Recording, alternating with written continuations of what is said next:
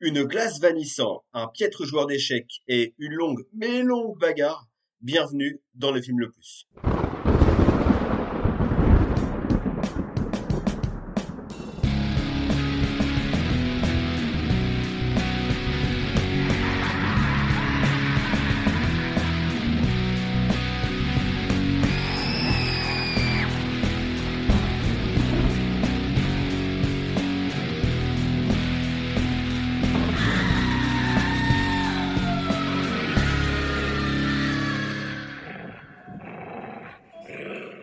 Salut à tous, bienvenue dans le film le plus podcast ciné qui nous permet de découvrir ou de redécouvrir certains films, qu'ils soient bons ou mauvais. Aujourd'hui, je suis accompagné, comme toujours, euh, de Jason Voorhees, Aurel. Salut.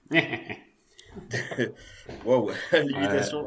Michael Myers ou Mike Myers, hein, comme tu veux, Alex, c'est au choix. De The World, c'est ça? Euh, Non, le, méchant d'Halloween. est gentil. Euh. On est là pour faire peur. Et, donc toi, Pierrot, notre Freddy Krueger à nous. C'est moi, c'est moi Freddy Krueger Là, je suis pas au max. C'est très bien. J'en ai encore sous la semaine. la tradition, vous la connaissez. On ne commence pas notre émission sans notre top 3. Euh, et aujourd'hui, je vais vous demander votre top 3 de films, euh, films d'Halloween préférés. je commence.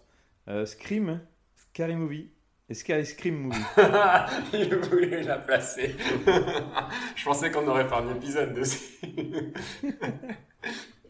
Peut-être un jour on fera un épisode sur, euh, sur ces trois films. J'ai les trois en DVD. quoi faire. Ça te parle, Pierrot, ces films? Ah, j'aime beaucoup. Ah, j'adore ça. C'est ma cam, ça. Et toi, Aurel? Euh, tu, parles des films qu'on aime regarder à Halloween? Oui, oui, c'est ça. Spécialement. Pas des euh, films sur Halloween, parce que sinon, ça, on, va tourner, on va tourner en rond très vite. Ouais, mais vraiment, moi, c'est une tradition où généralement, euh, au moins une fois sur trois, je regarde Halloween de John Carpenter, donc on, est dans le, dans le thème. Euh, Jusqu'en enfer de Sam Raimi, ça marche super bien pour Halloween. C'est un super film d'horreur, c'est vraiment un... Avec euh, Alison Lohman, c'est ça? C'est ça. Et, euh, et en dernier, sur un film d'Halloween, oh, est un classique, L'Exorciste. Oh, il m'a volé l'un des trois. Ah bah, je m'en fous, je leur dis, L'Exorciste. Euh, après, moi, c'est des trucs un peu teenagers, c'est-à-dire euh, Urban Legend. euh, bien, Mortel Saint-Valentin, voilà tout ça. Ah ouais, destination finale. de toute façon, moi c'est bien simple, j'adore David Boranas, donc euh, tout ça, ça me T'as un poster d'Angel d'ailleurs derrière toi. Ouais, il est, un peu, il est un peu collé, si vous voyez ce que je veux dire. Et on forme Pierrot ce soir. ouais. Non, je, suis, je suis vraiment fatigué. je pars vraiment trop vite, euh, je vais vite m'essouffler. Euh, alors, petit rappel du principe de l'émission, vous commencez à la, à la connaître. Nous avons choisi un thème, puisque nous sommes trois, chacun d'entre nous a sélectionné un film qui s'y rattache.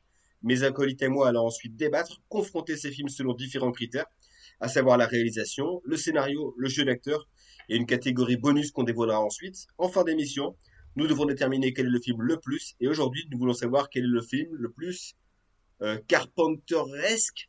Très très bien dit, mais Pierrot, qu'est-ce qu'un film carpenteresque?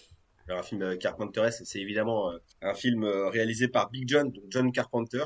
et là aujourd'hui, on a, on a choisi trois, trois tous des années, enfin non, 70-80, c'est ça?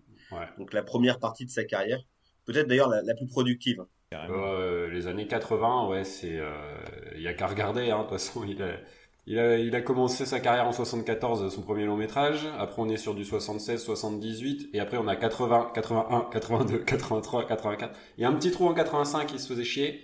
86, 87, 88. Et après, 90, ça se calme légèrement. Jusqu'aux années 2000, c'était beaucoup moins productif. Mais euh, et on a fait le choix euh, parce que du coup c'est un peu notre épisode spécial Halloween, hein, c'est notre épisode spécial Halloween. Et donc on s'est dit eh ben parlons pas d'Halloween.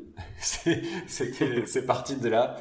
Parlons euh, d'autre chose. Parlons du papa d'Halloween, la nuit des masques. Mais ne parlons pas de, de ce film. C'était un petit peu trop euh, tarte à la crème, on va dire. C'était un petit peu trop évident. Sachant que moi, je n'ai jamais vu aucun film de John Carpenter. Pour moi, c'était euh, la découverte. J'ai peut-être vu Halloween ou des bouts d'Halloween quand j'étais ado, mais sinon, c'était la, la, découverte pour moi, ces trois films. Eh ben, t'as de la chance. on, va voir si, si t'as kiffé tout ça. On verra, on verra. Et, toi, Pierrot, t'avais déjà un rapport euh, oui, oui, oui, J'avais déjà vu quelques films, bah, notamment l'un, euh, euh, deux, des, deux des trois qu'on va traiter ce soir. Euh, et alors, par contre, moi, j'avais un a priori assez négatif le- lorsque j'ai découvert ce, ce réalisateur, puisqu'en fait, j'ai découvert par le mauvais bout, à savoir les années 90, avec un film sur un homme invisible. Ouais. Euh, où là, euh, voilà, Des c'est un film de aventures. studio, donc ça n'a rien à voir avec ce qu'il ce qu'il ce qu'il peut faire. Il n'y a aucune liberté possible. C'est avec Chevy Chase, une Ouais, belle merde. Et les Vampires avec James Wood, euh, que j'avais trouvé particulièrement mauvais. Et euh, c'est que quelques années plus tard, où euh, voilà, en, en relisant quelques quelques magazines euh, à, son propos, qui m'ont donné envie du coup de revoir bah, ses premiers travaux qui sont qui sont clairement plus inspirés. Il n'y a pas a pas débat. C'est clair. Ah, moi, moi c'est l'entrée, je pense que ça a été Halloween et ensuite Christine, qu'on a volontairement aussi omis, puisque je pense qu'on pourra en parler dans un autre cadre, mais qui est un de mes films préférés aussi.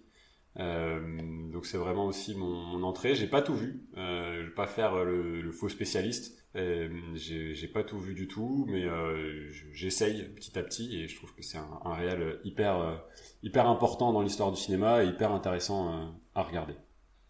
Ok les gars, on enchaîne, on passe à la présentation des films.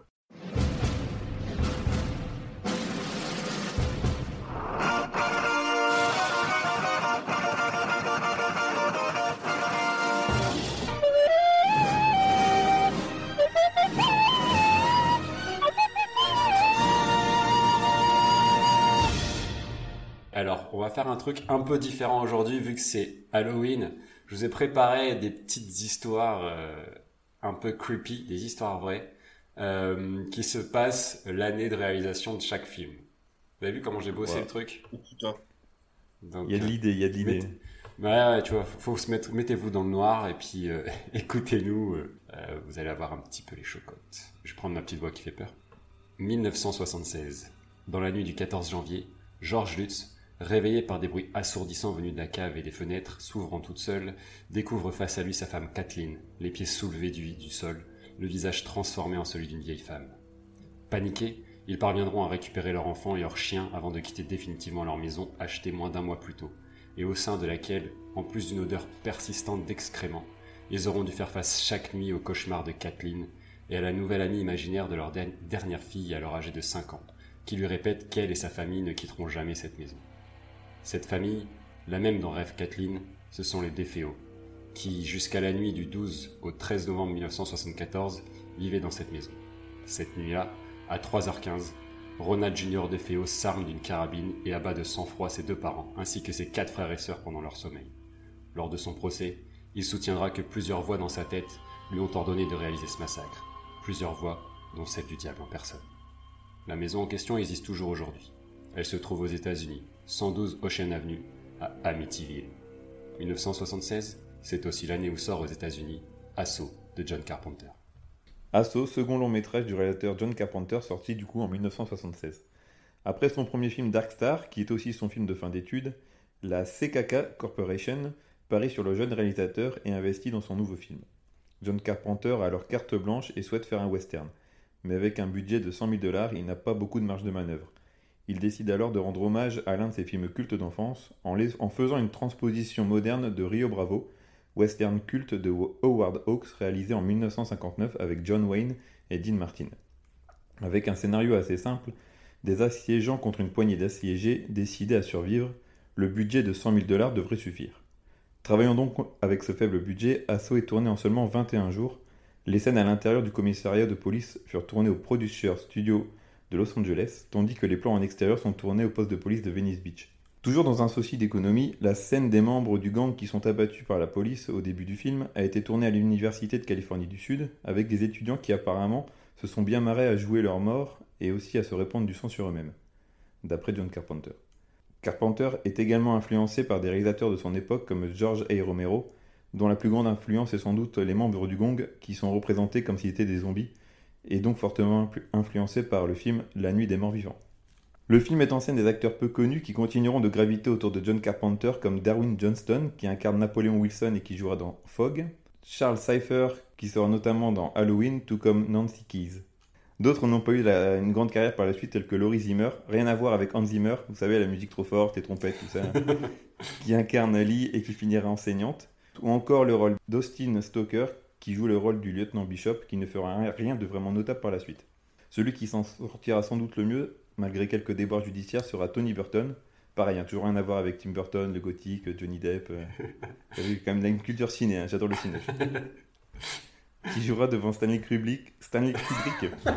Stanley Kubrick. Stanley Kubrick. dans Shining et qui surtout squattera le rôle de la saga en interprétant le rôle d'Apollo, aka Tony Dukes Ever. Un petit mot aussi sur la direction, euh, sur le directeur artistique d'Assaut, Tommy Lee Wallace, Ouais. qui aidera au montage et au script de Carpenter sur plusieurs de ses films et qui surtout réalisera le téléfilm Ça en 1990 avec Tim Curry. Perso, je suis plutôt Team Paprika, qui est bien trop flippant.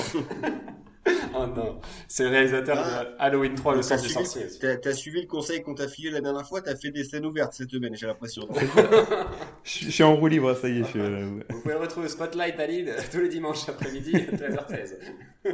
13h16, 13h18, c'est lui. Donc euh, Tim Curry qui est bien trop flippant dans, dans le film ça. Asso rencontre à, la- à sa sortie un accueil euh, mitigé et euh, c'est aussi un échec commercial. Mais par la suite, il obtiendra le statut de film culte considéré comme l'un des meilleurs films d'action de son époque. Pour finir, le film aura droit à un remake en 2005 avec Ethan Hawke et Laurence Fishburne, dont la réalisation est signée par Jean-François Richer. C'est tout pour moi. Merci. Très bien. Merci. On enchaîne et on passe donc en 1982. C'est l'année où un certain Glenn Tucker est déclaré mort, noyé suite à un accident de bateau. Glenn Tucker était un chirurgien qui fut dénoncé à la police suite à une plainte d'une patiente réveillée en pleine opération du nez et qui découvrit avec stupeur une salle d'opération vide et un chirurgien prenant un plaisir sadique à jouer sur elle avec son scalpel. On découvrit en effet que ce bon vieux Glenn développait une passion particulière pour la collection d'organes et n'hésitez pas à amputer des patients atteints de crampes ou à poser des implants mammaires avec supplément cicatrice. Mais l'histoire ne s'arrête pas là, puisque malgré l'annonce de sa mort, il fut retrouvé en Floride presque 30 ans plus tard où il décida cette fois de mettre fin à ses jours, non sans avoir préalablement fait de même avec sa femme et son chat. Aujourd'hui encore, impossible de déterminer avec exactitude le nombre de ses victimes. 1982, c'est aussi l'année de sortie de The Thing de John Carpenter. Alors, j'ai pas mal de choses à vous dire sur The Thing. Donc c'est une adaptation de la nouvelle Who Goes There, ou encore La Chose en français, de John W. Campbell, sortie en 1938, déjà adaptée par Christian Levy et Howard Hawks, encore lui, en 1951, qui, que Carpenter considère comme un chef-d'œuvre et auquel il emprunte euh, aussi la police euh, d'écriture du titre, euh, l'apparition des lettres de Thing qu'on voit au début du film. Et d'ailleurs, c'est très marrant de voir comment ça a été fait, puisque ça a été réalisé à travers un aquarium et avec un sac poubelle qu'on a fait euh, brûler. Euh, et une sorte de pochoir, il est écrit The Thing, ils font brûler le sac poubelle et ça fait apparaître les lettres. C'est assez, euh, assez ingénieux. À la Michel Gondry un peu. C'est ça, mais ça rend vraiment bien, je trouve, au début du film. On en reparlera. Euh, ou comme Wes Anderson. Le petit côté bricolo. Eh, ça faisait longtemps, ça faisait deux épisodes. Ah ouais, c'est vrai. On se demandait où il était passé. Je me suis dit, ça y est, c'est bon, on est tranquille. Et il, était, il est toujours dans un coin, hein, quelque part, quoi. Il guette. Comme, euh, comme Pippo Inzaghi ou Trezeguet. Ah, Alex, tu connais, c'est un. J'adore le foot. Je me rappelle qu'Alex n'aime n'aime pas le foot. C'est vrai, on le dit pas assez. Euh, L'adaptation scénaristique est signée Bill Lancaster, qui s'était fait remarquer avec euh, La Chouette Équipe et La Chouette Équipe se révolte. Euh, la photo est signée Dean Cundy, euh, qui est pas le premier venu, hein, puisque au-delà du fait d'avoir déjà bossé avec Carpenter sur euh, New York 97 ou encore The Fog, il sera plus tard directeur photo sur la trilogie Retour vers le futur, sur Hook, sur Jurassic Park, La mort vous voici bien, La famille Pierre à feu, Casper, Apollo 13, j'en passe et des meilleurs. C'est la première fois que Carpenter travaille avec un grand studio hollywoodien, Universal en l'occurrence. Et on verra que ça n'a pas été forcément une grande réussite pour lui au moment de sa sortie. Le film euh, est, le coût, du film est estimé à 15 millions de dollars. Et comme j'ai dit, ça sera vraiment un tournant dans la carrière de, de Carpenter parce que très fier du résultat, il aura beaucoup de mal à accepter la mauvaise réception du film lors de sa sortie. Parce qu'on a tendance à l'oublier, mais avant de devenir un film culte référencé abusivement dans des films et séries euh, de type revival euh, années 80, Coucou Stranger Things, le film a été un four au cinéma et rapporta au final même pas 20 millions de dollars au box-office mondial. Il mettra, Carpenter mettra beaucoup de temps à se remettre, s'en remettre, et il admettra lui-même que cette expérience lui aura appris à avoir beaucoup plus de recul. Parmi les critiques euh, de l'é- de l'époque, celle d'avoir volontairement euh, masculinisé l'histoire reviendra régulièrement. Euh, Parce qu'en effet, dans la nouvelle ou dans le film de, de Ward Hawks, certains pe- personnages sont féminins. Carpenter, lui, euh, ça trop compliqué en fait. Pour lui, les relations interpersonnelles devaient étaient forcément modifiées euh, et le fait de mettre uniquement des hommes dans ce lieu clos facilitait les choses euh, pour raconter ce qu'il avait envie de raconter. Et puis quelque part, euh, ce type de critique pour moi c'est assez facile puis ça éclipse les nombreuses métaphores sur la féminité ou la maternité qui sont comprises dans le film. C'est un film effectivement avec plusieurs niveaux de lecture, bourré de métaphores et euh, en l'occurrence, dans un premier temps, la chose est une représentation horrifique de la maladie, comme le cancer ou le sida. Euh, C'était ouais, c'était surtout ça pour euh, le sida qui était à l'époque dans les années 80. Exactement, En pleine expansion. en pleine expansion. Euh, le film gagnera énormément en réputation au fil des années, et par exemple, le premier film de Tarantino, Reservoir Dogs, est un hommage direct au chenil du film. Euh, cette notoriété est en grande partie, pour moi en tout cas, et je pense, pour moi et pour- de manière générale, liée aux effets spéciaux incroyables du film, qu'il s'agisse des matte paintings d'Albert Whitlock, qui avait déjà travaillé sur Dune ou sur Gremlins 2 ou la, la Sentinelle des Maudits. Euh, mais aussi et surtout Sublime Créature signé Rob Bottin. Rob Bottin est un maquilleur euh, des effets spéciaux génial qui alors à, l'époque du film est âgé de seulement 22 ans. Et c'est lui qui est allé à la rencontre de Carpenter en tant que fan de, Carpenter euh, pour lui demander de travailler avec lui. C'est un disciple d'un autre génie d'effets spéciaux, Rick Baker, qui a travaillé sur Star Wars ou encore Un, un dans la brume, et avec qui il entrera en concurrence puisque Baker abandonnera Bottin aux effets spéciaux du film Hurlement, un film de loup-garou de Joe Dante, pour signer dans le même temps ceux du loup-garou de Londres de John Landis, ce qui vaudra, euh, voilà, euh, qui, qui, est- qui à l'époque avait vraiment euh, les deux films de leur côté avaient marqué euh, les esprits. Bottin fera un travail impressionnant justement sur, le- sur Hurlement et sur The Thing et enchaînera ensuite une carrière incroyable avec des films comme Explorers, Legend, Robocop, Total Recall, L'aventure intérieure ou encore Seven. Et maintenant, il bosse à Carnaval en fait. Il fait que au, au costumes. Pas ouf euh, la reconversion, euh, Monsieur Bottine. Mais non, ils bossent chez André, ils vendent des choses, des choses. C'est Ah. tellement. bravo, bravo, c'est petit, c'est facile, quoi. Euh, j'ai- pas parlé du casting euh, parce que j'avais oublié de prendre des notes dessus, mais bon voilà, casting avec une tête d'affiche habituée aussi de Carpenter en la personne de Kurt Russell qui est euh, le Snake Plis- Plissken de New York 97, Los Angeles 2013, qui est Jack Burton dans Les Griffes du Mandarin, donc euh, un habitué euh, et qu'on retrouvera après dans, dans beaucoup d'autres films. je vais en citer deux qui, qui auront marqué notre, notre enfance, Tango et Cash ou Backdraft. Euh, Ou même Stargate. Hein. dans, au- c'est, ton choix, écoute, euh, chacun euh, ses défauts. Euh, non, non, c'est très bien Stargate.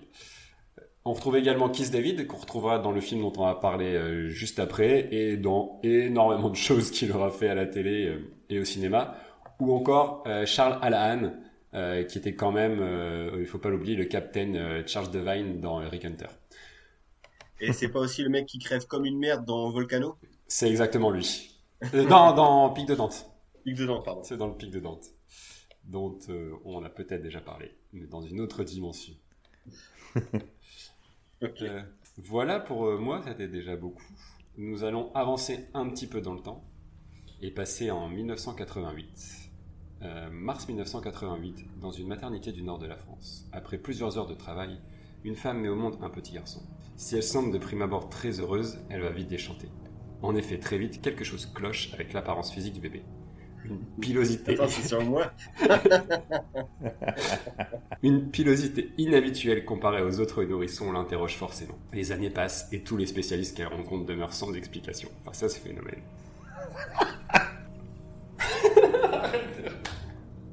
ah, je savais que ce serait dur. L'enfant poursuit pourtant sa vie de manière la, la plus normale qui soit et intègre même l'école publique. Alertés par le comportement marginal de l'enfant, notamment sur ses choix de jeux en récréation, les professeurs tenteront de comprendre la psychologie de ce dernier, mais tomberont face à des parents désemparés. Malgré tout, toujours impliqué dans le système scolaire, il prendra leur goût à la cinéphilie déviante et cherchera à tout prix à entraîner ses camarades dans ses explorations hasardeuses des pires comédies françaises. Forcément marginalisé et écarté du système, cet enfant bar- barbu portant des t-shirts à l'effigie de Jean-Marie Poiret, devenu adulte, parviendra tout de même à rattacher à sa cause deux complices. Ensemble, ils échangeront les pires atrocités verbales qu'ils enregistreront même pour les mettre à disposition d'un public qui ne les attendait pas. Tordu, sociopathe, cinéphilique ou génie incompris, seul l'avenir semble pouvoir nous apporter un semblant de réponse. 1988, c'est également l'année de sortie d'Invasion Los Angeles de John Carpenter. Cette histoire fait tous les frissons dans le dos. C'est terrible. Ça fait froid dans le dos. Fou. Putain, c'est- cet enfant barbu là. Voilà. En fait, j'ai rien trouvé en 88. Je me suis dit, le seul truc que je connais de 88, c'est la naissance de Pierrot. ah, je sais pas garder mon sérieux sur des trucs comme ça. Bon, Ouais, alors, que Invasion Los Angeles, Live, voilà, sorti donc sous le titre français Invasion Los Angeles en 88, comme tu le disais. Euh, il s'agit aussi d'une ad- une adaptation d'une nouvelle, donc de des Fascinateurs, euh, une nouvelle euh, de Ray Nelson, hein, qui est un habitué du genre, du genre fantastique, science-fiction. Euh, il reprend l'intrigue principale, sauf l'accessoire principal du film qu'on je vais développer ensuite. Euh, au casting de ce film, on retrouve Roddy Piper, c'est un catcheur, un catcheur de métier très connu des années 80, qui avait l'habitude de se trimballer en kilt et avec une cornemuse. Pas forcément idéal pour se battre, mais quoique. Euh, dans le film, il est doté d'un mulet hein, qui ferait pâlir Jean-Claude Van Damme dans Chasse à l'homme de John Woo. Euh, on retrouve également Keith David, t'en parlais, donc Ouais. euh, l'acteur qu'on a vu dans The Thing. Pas seulement, moi j'ai noté quelques films, il y avait Armageddon évidemment, Platoon, Là, c'est- Ouais. et Le Transporteur 2, où il côtoie François Berléand. Faut- Comme faut quoi, tout le monde peut, Tout se regroupe. tout le monde peut voir François Berléand. C'est ça. Donc, euh, tu l'évoquais un petit peu, Aurel. À l'époque, les studios ont déjà un petit peu tourné le dos à Carpenter, ou peut-être est-ce Carpenter qui leur a tourné le dos? Euh, il s'agit là d'une satire du capitalisme américain, ou surtout de l'Amérique de Reagan, hein, sous la forme d'une série B, pleine d'humour et de cassage de gueule, voilà, comme on les aime. Euh, à l'époque, le film se fait tenser par la critique à sa sortie, mais il est devenu culte avec les années. J'ai l'impression que c'est un petit peu le cas pour beaucoup de ces films, notre ami Carpenter. Clair. Au box-office, il réalise un résultat honnête, puisque pour un budget de 4 millions, il en rapporte 13. En revanche, en France, très discret, à peine 100 000 entrées. Il s'agit sans doute du film le plus engagé de notre ami Big John. Voilà. A priori, hein, sur, les, sur les thèmes abordés. Il a toujours été engagé, mais là, je trouve que là, c'est c'est- c'est plus frontal que ce qu'il a fait. Ah, ça se ressent, ouais, tout de suite. hein. J'en garde, de- j'en garde sous la pédale pour après, mais euh, ça, c'est intéressant. ouais. Pour reparler un petit peu du titre They Live, ça peut d'abord faire penser à un, à un titre de, de série B classique, mais c'est aussi une, un slogan protestataire qui consistait à dire euh, They Live pour parler des riches et We Sleep pour parler des pauvres. Voilà. C'est bien. Bah, super. Tu, tu auras fait plus court que nous. Mais j'ai fait, euh, j'ai j'ai toujours synthétique, euh, C'est vrai, c'est vrai. c'est tac, vrai. euh, au cœur, au cœur du sujet. Ah, mais il n'y a pas de vanne. Hein. Bah, ouais, pas de vanne. Bah non, non, non, c'est sérieux, monsieur, c'est c'est sérieux le cinéma. On parle d'un grand cinéaste. Il n'y a pas de quoi rire, quoi. On est plus sur Jean-Marie Poiret, les gars. Alors, attendez, les réflexions sur Jean-Marie Poiret, ça va aller deux minutes. hein. Moi, je peux vite me barrer. Un peu de respect, que dirais Bon, les présentations sont, sont faites. On peut passer maintenant au combat. Et on passe du coup au scénario de Assaut. Ça va être très court, hein, les gars. Des gens de différents horizons se retrouvent pris au piège par un gang dans un commissariat. C'est exactement ça. c'est exactement ça. Est-ce qu'il y a besoin d'en d'en raconter plus Ah, mais En fait, le, le- le titre, il est, il est parlant. Alors, euh, en France, Assaut, aux États-Unis, Assaut on Precinct 13, ce qui est faux, puisque c'est Precinct 9. Euh, mais euh, je sais plus, il y a un autre truc qui est 13, mais en gros, euh, c'est le, c'est le central 9 et pas le central 13. Et ça a été raccourci.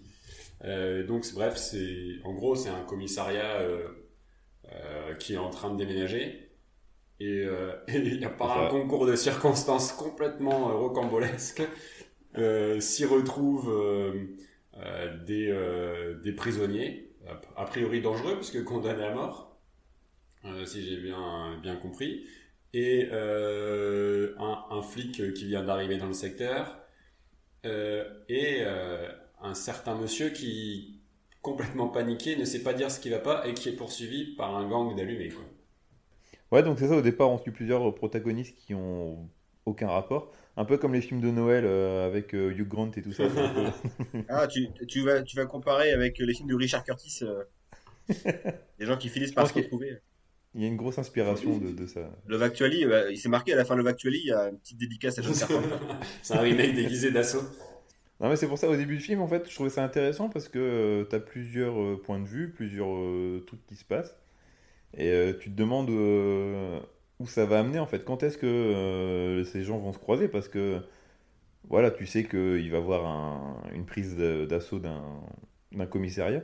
Mais euh, pourquoi, comment Et surtout que le film aussi, la première scène, comme je disais tout à l'heure pendant le- la présentation, La première scène, tu suis des gars d'un gang euh, qui se font euh, détrousser par la- les flics et qui se font abattre.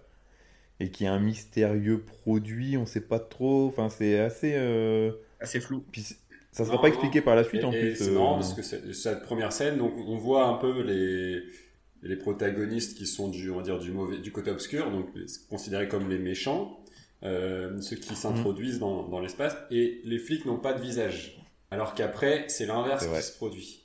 Donc Ouais. il y a une inversion à ce moment-là, euh, parce que je pense que euh, Carpenter souhaite aussi, en fait, il prend pas vraiment position. Oui, il prend pas de parti, Et- ouais. Il laisse chacun faire ce juge. Mais vous- après, euh, comparé au reste du film, au tout début, c'est quand même. euh, tu vois, je m'en souvenais plus qu'on voyait pas les visages des flics. C'est pas aussi pointé que euh, par la suite avec le gang euh, qui gravite autour du commissariat où c'est juste des. C'est furtif des, en fait. c'est des ombres. C'est des zombies, tu l'as dit, c'est. Ouais, c'est ça. On Ouais, est, c'est ça, ouais, bah oui, c'est vraiment, voilà, c'est, on euh, est sur, hein. euh, euh, on est euh, dix ans après euh, La Nuit des Morts Vivants, qui a été un, un tournant, Et quoi. c'est- et pas, et c'est pas le seul lien avec la nuit des morts vivants. Le personnage principal, il me semble, qui est, qui est aussi Tout à fait. afro-américain. C'était un- une révolution en 68 euh, quand George Romero fait jouer un, un acteur afro-américain. donc là, l'hommage, il est, l'hommage, il est quasiment complet de la part de Carpenter. C'est, pas de doute, un gros clin d'œil appuyé à, à ce film-là. Mais euh, ouais, sur la première partie du scénario, c'est plutôt bien amené. Je trouve d'ailleurs que le scénario de ce film, c'est une, structure qui est devenue après très récurrente. Je dirais qu'il a Mm. posé les bases de quelque chose qu'on a revu après une, je crois, une centaine de fois derrière. Donc euh, ouais, ça a été, euh, lorsqu'on le revoit maintenant comme ça, mais faut, faut le voir avec les, avec les yeux de l'époque et se dire que c'était, c'était un peu révolutionnaire dans sa structure. ouais. C'est ça, bon, je vais un peu. Pour, pour l'ensemble des films que j'ai vus, c'est ça, c'est qu'il faut arriver à se remettre dans le contexte de l'époque. Parce que, surtout Asso qui date de 76, donc c'est pas récent, euh, tu regardes maintenant, tu, tu te dis, bah, ça a vieilli et tout ça, mais à l'époque, je pense que ça devait être assez quand même novateur, surtout pour un premier film, euh, même si c'est enfin, le Ouais. deuxième de Carpenter, mais avec euh, 100 000 dollars, réussir à faire ça, je suis pas sûr qu'on aurait réussi à faire pareil euh, Non, à l'époque. Euh, le, le gars, il est quand même, c'est quand même cool. c'est son premier vrai film, t'as raison, c'est son premier vrai film parce que euh, Dark Star euh, était euh, un film d'études qui à la base était un moyen métrage pour lequel il a retourné les scènes ensuite pour le transformer en long. Mais c'est vraiment plus un projet de fin d'études euh, amélioré qu'un vrai film. Et là, euh, là Mm. il y va. Et puis, parce que euh, Carpenter, euh, qui, qui est reconnu aujourd'hui comme euh, une légende du cinéma d'horreur, hein, du cinéma de, euh, et des- de genre, De genre. euh, mais plus accès épouvante forcément parce que il, il est indissociable aussi d'Halloween euh, et sans- enfin voilà on est vraiment c'est un master of horror de toute façon. Il a participé à la- aux deux premières saisons de la série Master of Horror qui réunissait des grands réalisateurs de, de films d'horreur. Et euh, lui à la base euh, avait envie de faire du cinéma pour réaliser des westerns. Et donc euh, en faisant assaut Il n'y a pas eu le pif, hein, parce que c'était plus trop à l'époque euh, la mode. bah, justement, en fait, c'est pour ça. Mais en faisant assaut, il te fait un western, il te fait un remake de Rio Bravo euh, adapté à La Nuit des Morts Vivants. En fait, on est vraiment ça. Ouais. Et il y a des passages dans le film. euh, je pense notamment à la fin du film quand les protagonistes entrent- quand les, justement les- les- le gang, euh, du gang entrent dans le, dans le commissariat et qui se planquent derrière une énorme plaque, euh, un énorme panneau euh, d'indication là et euh, où ils attaquent comme ça. et Ce n'est pas des, ils sont pas humanisés, c'est vraiment des zombies à ce moment-là. Et, euh, et de toute façon, tu ne sauras jamais qui ils sont, euh, réellement pourquoi ils font ça, si ce n'est que tu sais qu'il y a une sorte d'occulte autour de, de gangs, parce que c'est des gens qui se retrouvent en, qui, qui- enfin, qui sont en prison, qui, qui, sont, qui forment un groupe un peu bizarre autour d'un projet un peu, un peu nébuleux et, et, et sombre. Et, euh, et donc ces mecs-là attaquent et enfin, on est vraiment, c'est des zombies euh, autour d'un film de siège comme les euh, Rio Bravo avec John Wayne. Donc il a réussi déjà dès son deuxième film à y mettre aussi toutes, toutes ses, sa sensibilité, ses influences ses préoccupations. Et c'est un film qui est éminemment politique aussi. Bah, c'est ça, c'est que même si le gang, tu, le gang, tu sais pas forcément euh, ce qu'ils veulent et tout ça, c'est quand même un peu aussi une critique, euh, un peu genre les gilets jaunes, ça pourrait être un peu, tu vois, dans cet esprit-là aussi. euh, des mecs qui, qui, qui se battent un peu contre le, le pouvoir en attaquant le commissariat. Ouais, Tu peux avoir ce- cet, euh, cet aspect-là aussi. Après, S'ils viennent là, c'est pas Ça pour rien. ça, ça- ça a l'air quand même d'être des gens marginaux. C'est des marginaux, euh, ouais. les gens du gang. Mais ils viennent pas là pour rien parce qu'on on n'a pas précisé, mais il y a le. Ouais, il y a une scène. C'est l'acmé du film, c'est le point culminant. Euh, Moi, franchement, quand euh, je l'ai vu, j'ai, oh putain, Ouais. c'est frontal. Il n'y a pas de. Parce par- on parlait de, de ce monsieur qui rentre dans le commissariat qui s'est pas expliqué. Bah, euh, c'est toi qui présente le film, peut-être explique un peu ce qui se passe. En fait, donc du coup, il y a plusieurs, comme je disais, il y a, il y a plusieurs protagonistes. Donc, donc, il y a un, un lieutenant euh, Black, il y a euh, des trans, des, un, un transfert de, de détenus, et il y a aussi un père et une fille qui sont en bagnole et euh, ils promènent dans le quartier. Un moment, la fille voit un camion de glace, elle veut récupérer une glace. Du coup, son père va au téléphone et puis dit à sa fille, ben tiens, va commander une glace. Et entre-temps, il y a aussi une voiture qui rôde avec justement ces mecs de gang Qui- Qui C'est les seuls rôdent qui nous sont présentés d'ailleurs, qu'on Ouais. identifie. Qui, qui tourne et tout ça. Et euh, il y a une tension qui s'installe avec le, le gars qui a le camion de, de glace. Parce que euh, il y a un- il veut prendre le pistolet quand il voit, le cam- quand il voit la, la voiture de gang. Il se doute que les mecs ils sont pas nets dans la bagnole. La petite fille arrive, commande euh, sa glace. Et euh, je sais plus à quel moment, mais en tout cas, il y a le gang qui est là aussi. Et euh, la petite fille se fait euh, tirer dessus. Mais T'as omis un truc important. voilà, il n'y a, il y a- il y a pas d'ex- il y a pas d'explication. C'est vraiment, c'est arrivé comme ça. Ah, C'est ça qui est, qui est terrible et c'est là où ça, on est proche du film d'horreur. En fait, la petite fille prend une- elle demande une glace vanille fraise. Elle, elle, part avec sa glace parce que le mec voit la voiture rôder, le marchand de glace au début ne veut pas la servir, il voit la voiture rôder et donc il est un peu perturbé. Finalement, il lui sert une glace, ouais. elle s'en va et en fait, elle se rend compte qu'elle n'a que vanille. Donc elle retourne vers le camion. Là, le marchand de glace se fait tirer dessus et le tueur voit la gamine et là-bas de sang-froid et, et voilà. Et donc ça devient une glace euh, vanille sang. C'est frontal, c'est direct, c'est c'est cadré, c'est plein cadre. C'est Ouais. assez dur et c'est une scène qui a posé beaucoup de problèmes avec la censure parce que c'est quand même on voit le meurtre d'une enfant qui doit avoir euh, 9-10 ans. Et C'est frontal, ouais. Hyper frontal, c'est hyper dur. Le père laisse le corps de sa fille sur place, prend sa voiture et va courser les mecs en, euh, qui viennent d'abattre sa fille. Et il abat, il abat le tueur. Parce que le, marchand de glace, dans son agonie euh, très euh, cinématographique, euh, il dit Le pistolet sous le tableau de bord. Et donc il prend le pistolet, le revolver, il s'en va, il le poursuit et il bute le tueur de sa fille. Sauf que, ben, suite à ça, les mecs du gang veulent se venger de ce type-là. Et donc lui va ensuite se réfugier au commissariat, ne sait pas, est complètement aphone, choqué, ne sait pas expliquer ce qui s'est passé, et pendant tout le film ne dira plus rien. Et du coup, les membres du gang afflueront en masse. C'est comme si ils étaient, ben, ils étaient des milliers, quoi. C'est-à-dire que dès qu'il y en a qui meurent, ils reviennent. Moi, ça m'est déjà arrivé une fois, à la, une fois à la maison, j'avais emmerdé les gitans, j'avais brûlé une poubelle. Je peux te dire que la nuit, elle a été tu veux qu'on se mette à dos le- du voyage? Ah, les, copains, les cousins, là. Et Pierre, qu'est-ce que t'en as pensé, toi? Moi, cette, pro- cette, cette première partie, elle me plaît bien. Et j'aime bien, en fait, le traitement des, des personnages lorsque le film bascule donc, de- à partir de l'assaut. Euh, l'assaut, du coup, du, du commissariat par les, les, les, les, membres du gang zombie. Euh, euh, le personnage, donc Ethan Stoker, euh, sur la, il est présenté comme un flic euh, un peu lambda. Et puis, sur ses, premières actions, il, il fait que se défendre. Il fait que défendre le commissariat. Et petit à petit, en fait, j'aime bien le crescendo de la violence qui va monter. C'est-à-dire qu'au départ, tu ne vois pas du tout prendre une arme ou tuer des types quoi. Et euh, le fait d'être en contact avec des prisonniers eux violents va lui permettre du coup de- d'exprimer une- d'exprimer sa violence. Il a un truc que j'ai trouvé un peu facile, c'est euh, le- l'écriture de Napoléon, donc le détenu euh, finalement au grand cœur. Quoi. Déjà, tu vois, le mec, il est quand même plutôt beau gosse. euh, et dès le début, tu sens que le, le il gars. est beau il- gosse, euh, genre euh, co- comment? Sur l'échelle de Jean-Luc Cashman. Non, mais je trouve que il a quand même. euh, il a un truc qui se Ah, dégage il, un peu. il a un charisme, tu vois que euh, justement le personnage de euh, je ne sais- le personnage féminin la regarde ouais, C'est ça. Et, euh, et du coup, dès le début, tu dis, ouais, bon, en fait, il est méchant, mais il a un bon cœur et il va, il va réussir à retourner sa veste. Enfin, tu vois, ça, je l'ai vu venir dès le départ. Mais après, je trouve que les, les protagonistes, en même temps, ils n'ont pas de background, quoi. À part peut-être le lieutenant Bishop, le, le policier euh, qui récupère le commissariat. Mais sinon, euh, je trouve que c'est assez faible en termes d'écriture de, de Bah, personnages. je suis pas d'accord parce que je pense que c'est complètement voulu euh, par euh, Carpenter. Parce que, comme j'ai dit, c'est un film qui est éminemment politique.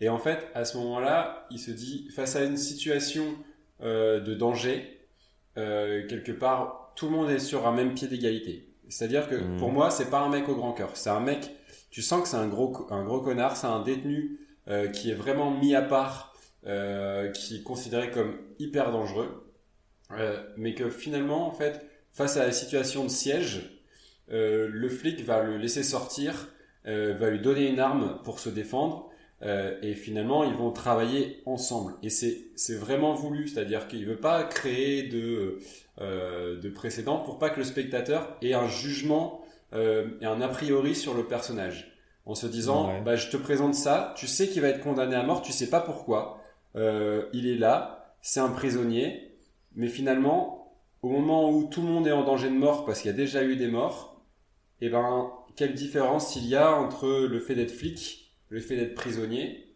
euh, quand tu sais que finalement tout le monde peut mourir.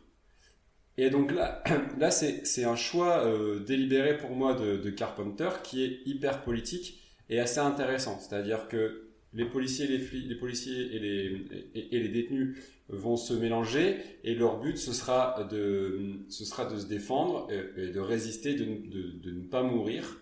Et, et en fait, si tu euh, à ce moment-là considères que euh, parce que ils ont ils sont dans telle ou telle situation, euh, ils, ils doivent ils vont réagir différemment. Et ben en fait c'est trop facile, c'est trop manichéen, c'est trop euh, te dire euh, c'est blanc, c'est noir, euh, il est gentil et méchant, t'es pas t'es pas chez Disney en fait. Et du coup c'est ça que j'ai trouvé hyper intéressant. Ah, c'est pour ça que du coup c'est moins à parler parce que c'est pas Disney. quoi. Ouais c'est ça. C'est pas Star Wars.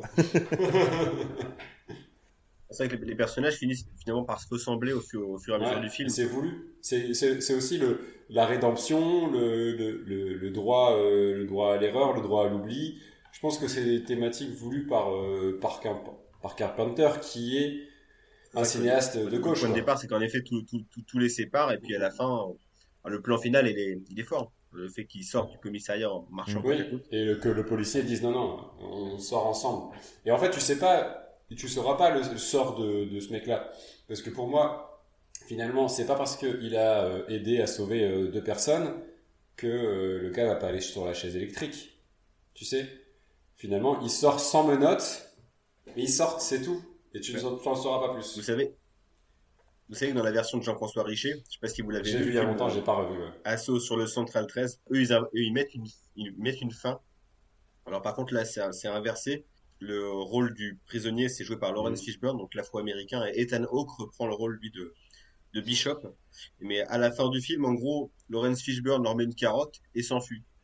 Et Ethan Hawke se jure de le retrouver et de le remettre en prison. Tu vois En gros, c'est carrément débile de- de- de- d'ajouter une fin, Ouais, ça casse le, le mythe autour du, du film ou de, de l'histoire. euh, même s'il avait besoin d'une conclusion. Enfin, t'as as aussi le droit de te la, te la faire. Exactement. Et c'est, mais après, ce serait intéressant de- d'étudier ce film-là pour savoir dans quelle mesure euh, c'est aussi un choix de studio, peut-être, parce que c'est une réalisation américaine d'un réalisateur français, de Jean-François Richer, qui est pas le mec le moins engagé non plus. Quand tu fais un film comme Ma cité va craquer, où tu vas filmer euh, vraiment euh, euh, des, des, des, vrais habitants des cités dans un, style hyper documentaire. Enfin, je sais pas si vous avez vu l'un comme l'autre Ma cité va craquer qui est un film. Enfin, voilà, j'ai un un truc avec les films sur les sur les cités, les banlieues. C'est un truc que que j'adore, que je trouve hyper intéressant. Et là, vraiment, on est à la limite du documentaire. Alors, il y a des éléments. euh, alors, ça fait longtemps que je l'ai pas vu, mais je pense qu'il y a des éléments aujourd'hui où tu te dis bon, c'est il y a un parti pris à un moment donné aussi, mais justement, je pense que euh, Richer est un mec qui était engagé. Donc j'ai un, j'ai un peu de mal à comprendre qu'on puisse faire une fin comme ça. Donc ça doit être intéressant à étudier. C'était un cinéaste engagé. Après, il a fait beaucoup de choses qui, qui l'ont éloigné de ce qu'il avait fait au début. C'est un peu comme Oui, Kassovitz. oui, bah c'est vrai que oui, c'est, le réalisateur de la trilogie Mesrine aussi, dans, au Mérine. Ouais, ouais, ouais. Après, il a fait euh, Bloodfather avec Mel Gibson. Là, l'engagement, je le vois, je le vois déjà. Mais c'est un film d'action rigolo.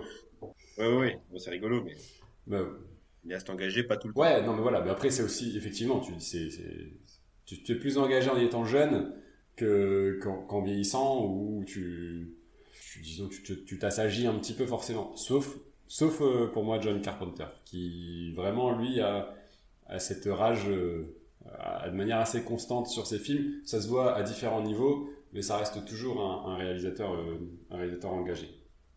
On peut parler de, de cinéma conscient, comme le rap conscient. Après, pour revenir au, au scénario, euh, je trouve qu'il y a quand même pas mal de, de personnages qui meurent assez vite. Euh, tu vois, au début, on, fait une- un peu une présentation aussi du, flic qui, euh, emmène les, détenus.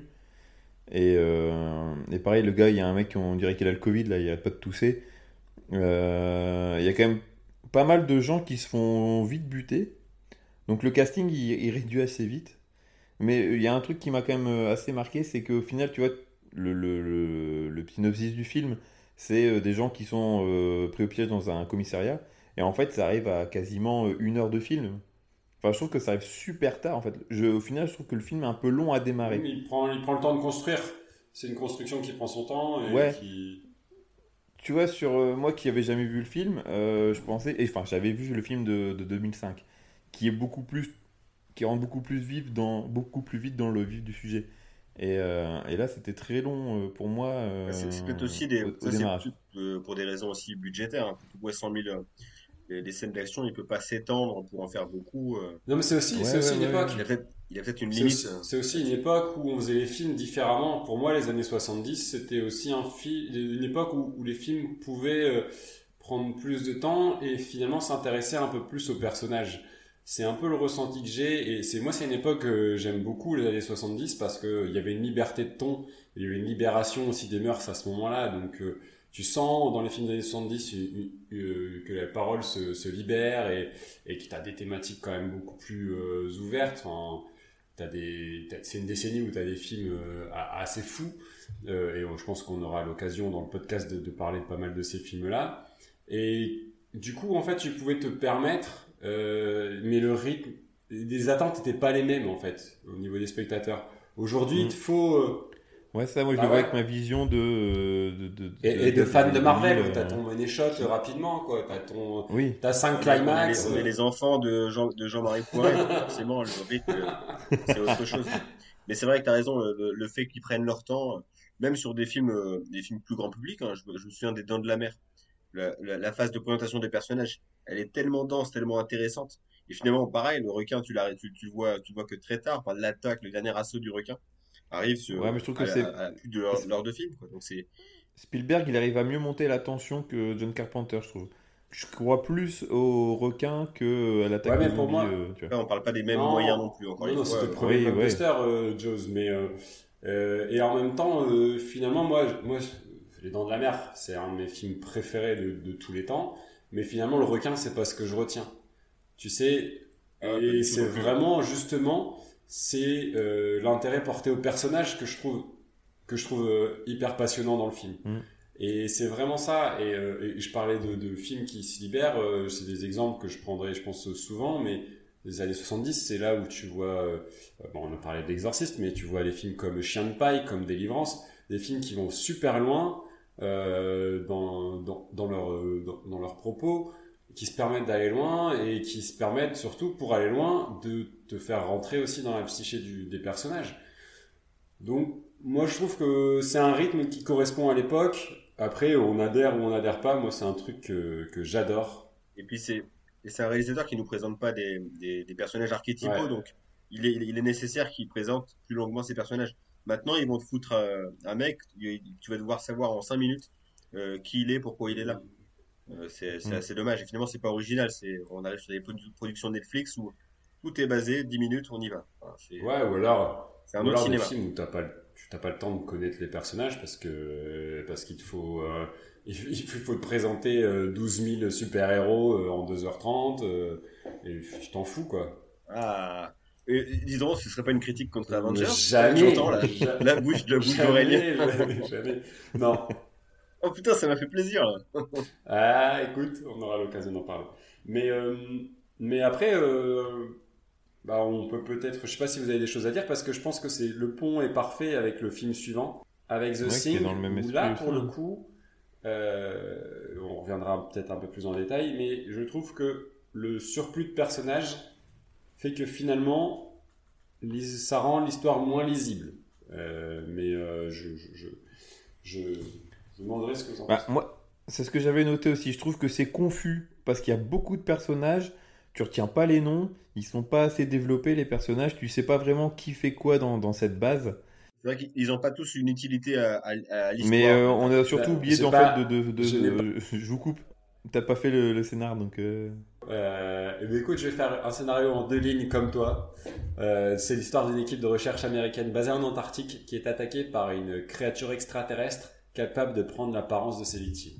Là, Ils sont 12. Euh, c'est du huis clos avec 12, à- 12 personnes. Coucou, 12 hommes en colère. Je pense que c'est, ça doit être voulu. J'ai pas, j'ai pas retrouvé ça dans, dans mes lectures, mais, euh, mais ça, ça- c'est, c'est- c'est quand même Donc, le, le fait Ouais. qu'ils soient 12, coïncidence. ah, peut-être, ça fait un film de huis clos comme 12 hommes en C'est colère. ce qu'on vient de dire. C'est ce qu'on vient de dire. Dire, tu c'était- nous écoutes Ah, ou pas. Pierrot? C'est-à-dire qu'on enregistre la même émission Ah, ça, je suis passé sous un tunnel, pardon. C'est ça. Non, là. Moi je trouve que c'est un peu confus. euh, Ouais, tous 12 ces hommes à personnages. colère, super pièce de théâtre avec Michel Lèvre. Faut la reconnaître. 96. Euh, putain, il a brûlé les Ah, planches, gars. Écoute, chacun ses références. Euh, moi, le, fi- le film de Sidney Lumet me, parvient tout à- me, me convient tout à fait. Ah, Je suis plein de réparties ce soir. C'est Je vois ça. Franchement, c'est beau. C'est beau. Peut-être qu'on parlera de 12 hommes en colère dans un autre épisode. Avec Ouais, ça serait bien, ouais. Ah oui. Euh, non mais ouais, moi j'ai cette sensation-là, c'est que par, euh, pour le coup, euh, pour les personnages, euh, il y en a tellement que j'ai vraiment du mal à comprendre qui fait quoi, comme tu l'as très bien dit Alex. Et du coup, j'ai du mal à m'identifier. Alors, t'en as quelques-uns que t'arrives plus facilement à identifier. T'as le maître chien, t'as euh, le cuistot, t'as le mec qui fume des pédos, des, qui fume des joints à longueur de journée. Et puis t'as Charles, Ah ouais, Charles lui- Alahan. Lui, il s'est perdu. hein. Il s'est perdu dans ça. la base. Il n'y a rien à faire là. Charles Alahan euh, parce que parce que Rick Hunter, mais sinon euh, et Kurt Russell parce que voilà, c'est parce que Kurt Russell, mais sinon En fait, il, c'est dur. il- ouais, il, il bouffe l'écran, donc euh, forcément tu retiens que lui. Mais euh, après, le- le- il y a un truc dommage en fait dans ce film, euh, c'est qu'au début, il te présente la Terre avec un vaisseau qui, est, qui va s'écraser euh, en Antarctique. Et je trouve ça dommage d'avoir mis ça en fait. Le film aurait dû commencer justement par la scène juste après où on voit euh, les montagnes et la neige et un, Et on voit le, Et le chien, qui court. Le chien loup. et euh, du ouais. coup, ça aurait, été, ça aurait rajouté encore plus de mystère à, à cette créature qui arrive par la suite. Tu vois, là, je trouve qu'en fait, on... Tu sais que la première fois que je l'ai vu, moi, ça m'a pas du tout euh, troublé. Euh, alors peut-être que je suis complètement con, et c'est possible, c'est fort possible. Parce qu'il y, y a un autre film qui commence de la même façon pour aucune raison et qui a vraiment défoncé euh, peut-être mes codes.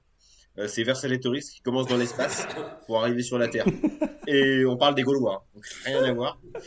Et donc peut-être que euh, voilà, j'ai été induit en erreur du coup, euh, par la suite. Tu vois, ma présentation de tout à l'heure est pas fausse hein, quand même. Cette cinéphilie du, du cinéma français, c'est impressionnant. Franco, franco, franco-allemand. Ah, Mais avec Vincent Moscato. Et là, ouais, qui, putain, qui joue le rôle de Moscato. Ce personnage s'appelle Moscato, ce personnage historique. ils ont pas été chercher bien loin, les gars. ah, non, non, c'est, c'est, c'est, c'est- mais c'est, pff, faudra vraiment en parler parce que c'est un péplum incroyable.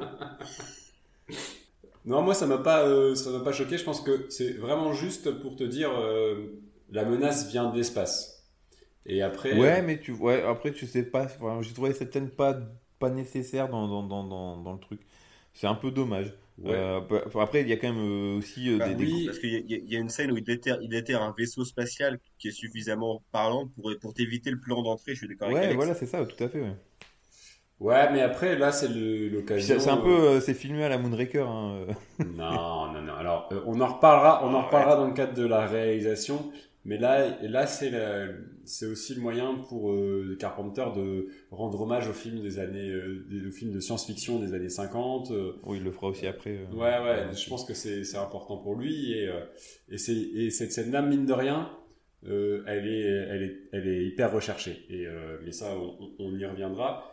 Mais c'est surtout qu'en fait, le- l'origine de. Alors, ce qui, ce qui est intéressant, c'est que du coup, le, la menace n'est pas découverte par l'équipe qu'on suit au début, qu'on va suivre.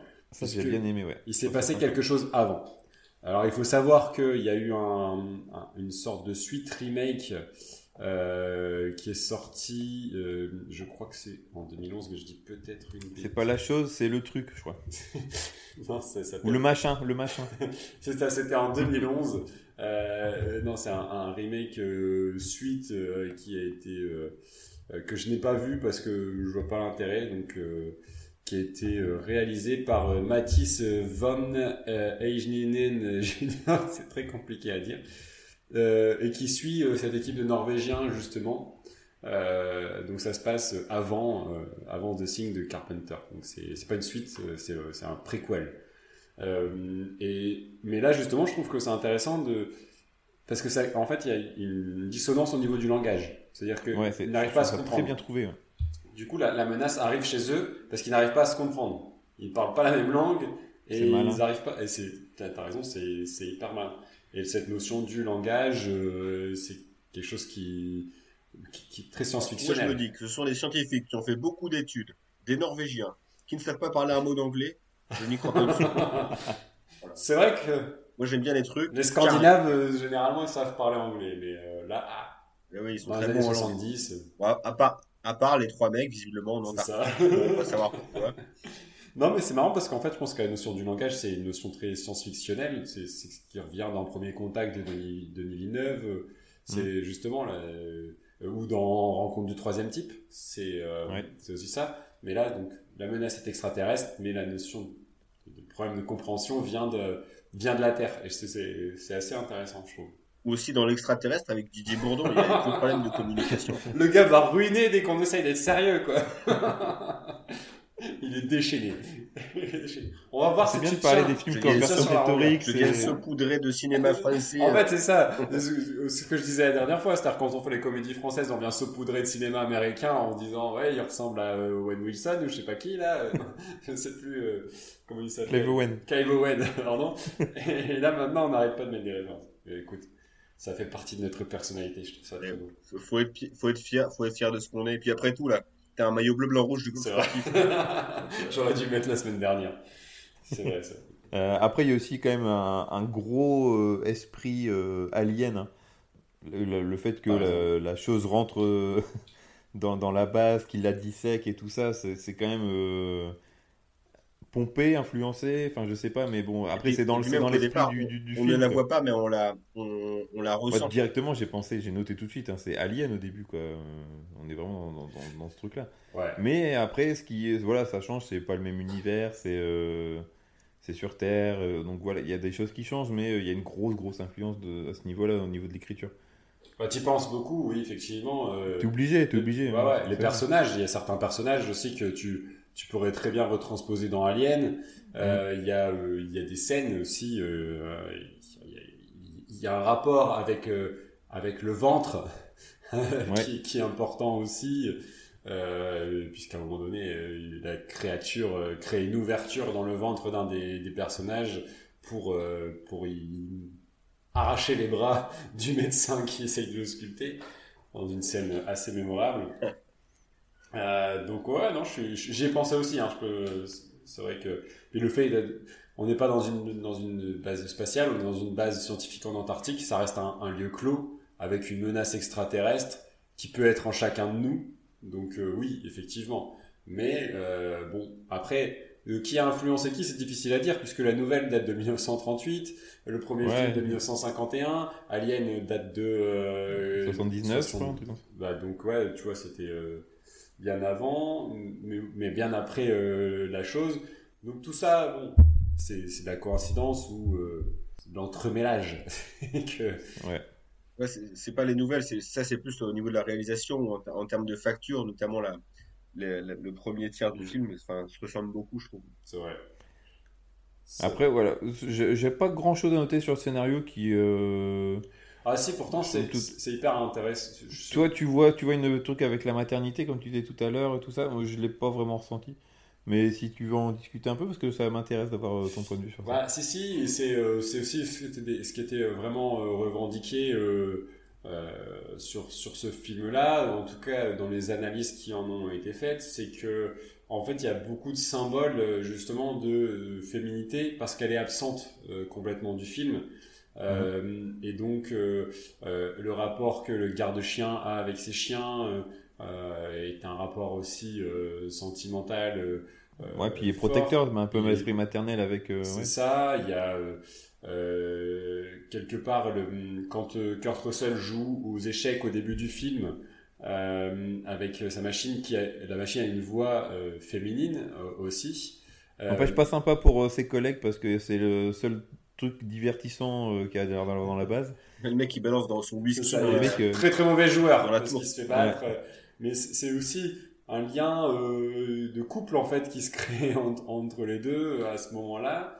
Euh, Bah, violent le mec. hein. Ouais, bon, on exagère un, un petit peu, mais, euh, mais voilà, le, le, le cuisinier euh, hyper impliqué dans son, de- enfin, dans son lien avec sa cuisine, tu sais, ce, ce, ce rapport à, tout est un peu fusionnel. En fait, ils, vont, euh, euh, il part du principe, je pense, euh, quand il écrit l'histoire, de se dire, un homme, une femme a un lien fusionnel. on cherche toujours son, son âme sœur, on cherche à avoir quelqu'un à qui se raccrocher. Là, il y a cette absence de, de femme.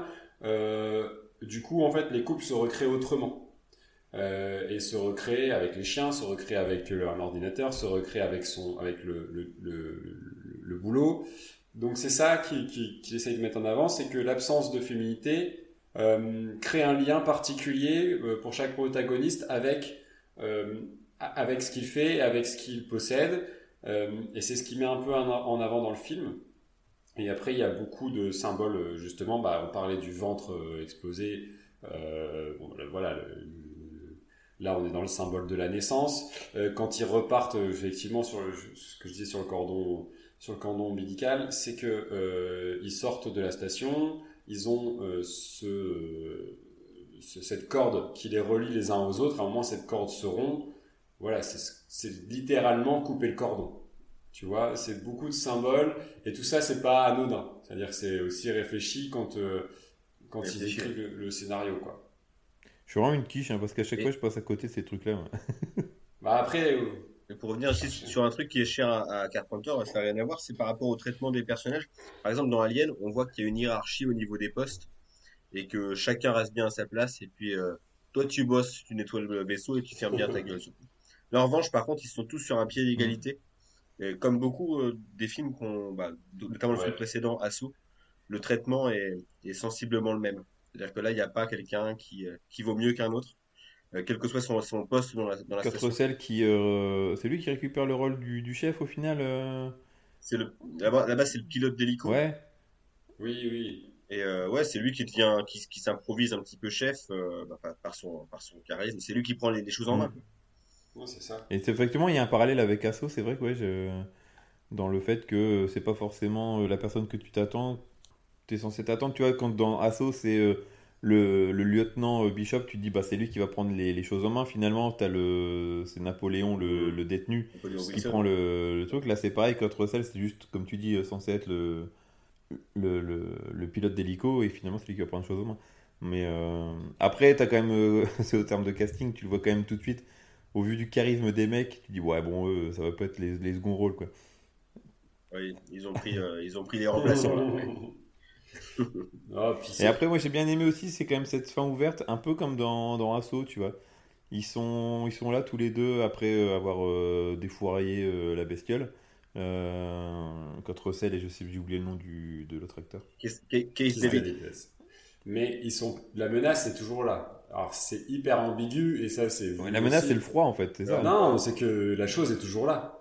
Tu le sais. C'est-à-dire que tu, ne- tu ne sais pas, tu ne peux pas dire avec certitude que euh, ni Kurt Russell ni Keith David n'a pas la chose en lui. Ouais, je l'ai pas vu sous ce voulu. angle-là. ouais. Et, euh, et d'ailleurs, dans le- la dernière édition Blu-ray, euh, il y a les commentaires euh, du réalisateur et du directeur de la photo, euh, Dean Cundy. Euh, et Dean euh, à, à- à ce moment-là, dit une phrase, il dit que, en gros, la lumière, la, la lueur dans le regard de l'acteur est importante. C'est-à-dire qu'à chaque fois, ils mettent une lumière euh, dans les yeux des acteurs et euh, en gros, il te fait bien comprendre que il joue sur cette lumière pour savoir si la chose est à l'intérieur ou pas. C'est-à-dire que dans la lueur, dans, la lueur du regard, euh, on, retrouve la vie. En gros, c'est ce qu'il dit. Et donc, du coup, euh, là, tu, il, est, il dit clairement que un des deux est porteur de la chose. Et il veut jouer vraiment là-dessus, sur cette ambiguïté.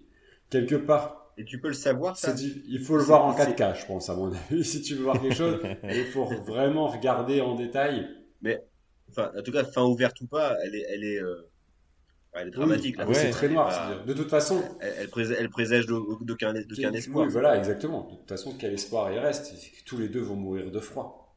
On rappelle hein, que juste avant, pour en arriver là, ils ont, ils ont découvert évidemment la chose et ils ont mis, euh, ils ont mis feu finalement à leur, à leur station pour essayer de, de la détruire. C'est ça. Et donc, Ils ont sont plus de moyens de communication, ils ont plus de moyens de transport, ils se retrouvent comme deux cons euh, dans, dans le froid, euh, avec euh, dans le fond les flammes de, de, de la base.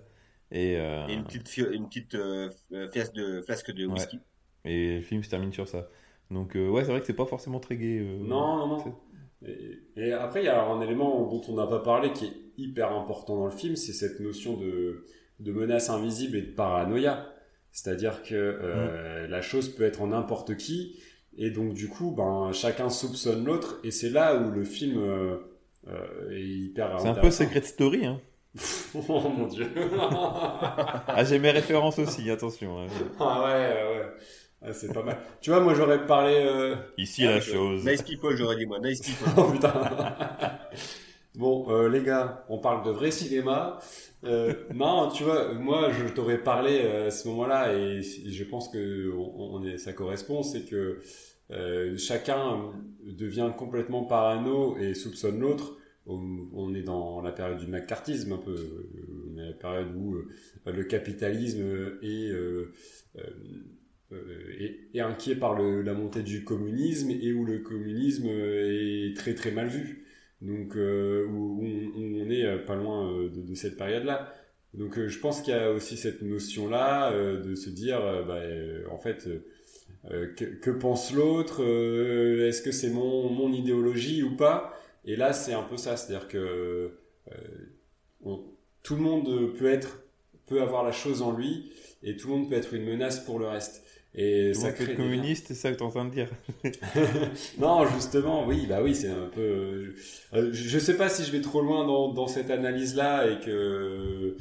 Mais, mais je pense que vu l'engagement politique de Carpenter, ça doit pas être loin de ça, quoi. Moi, j'avais une analyse encore euh, plus puissante et en fait, c'était un rêve. et blam Euh, Salut John Carpenter, je t'ai démasqué.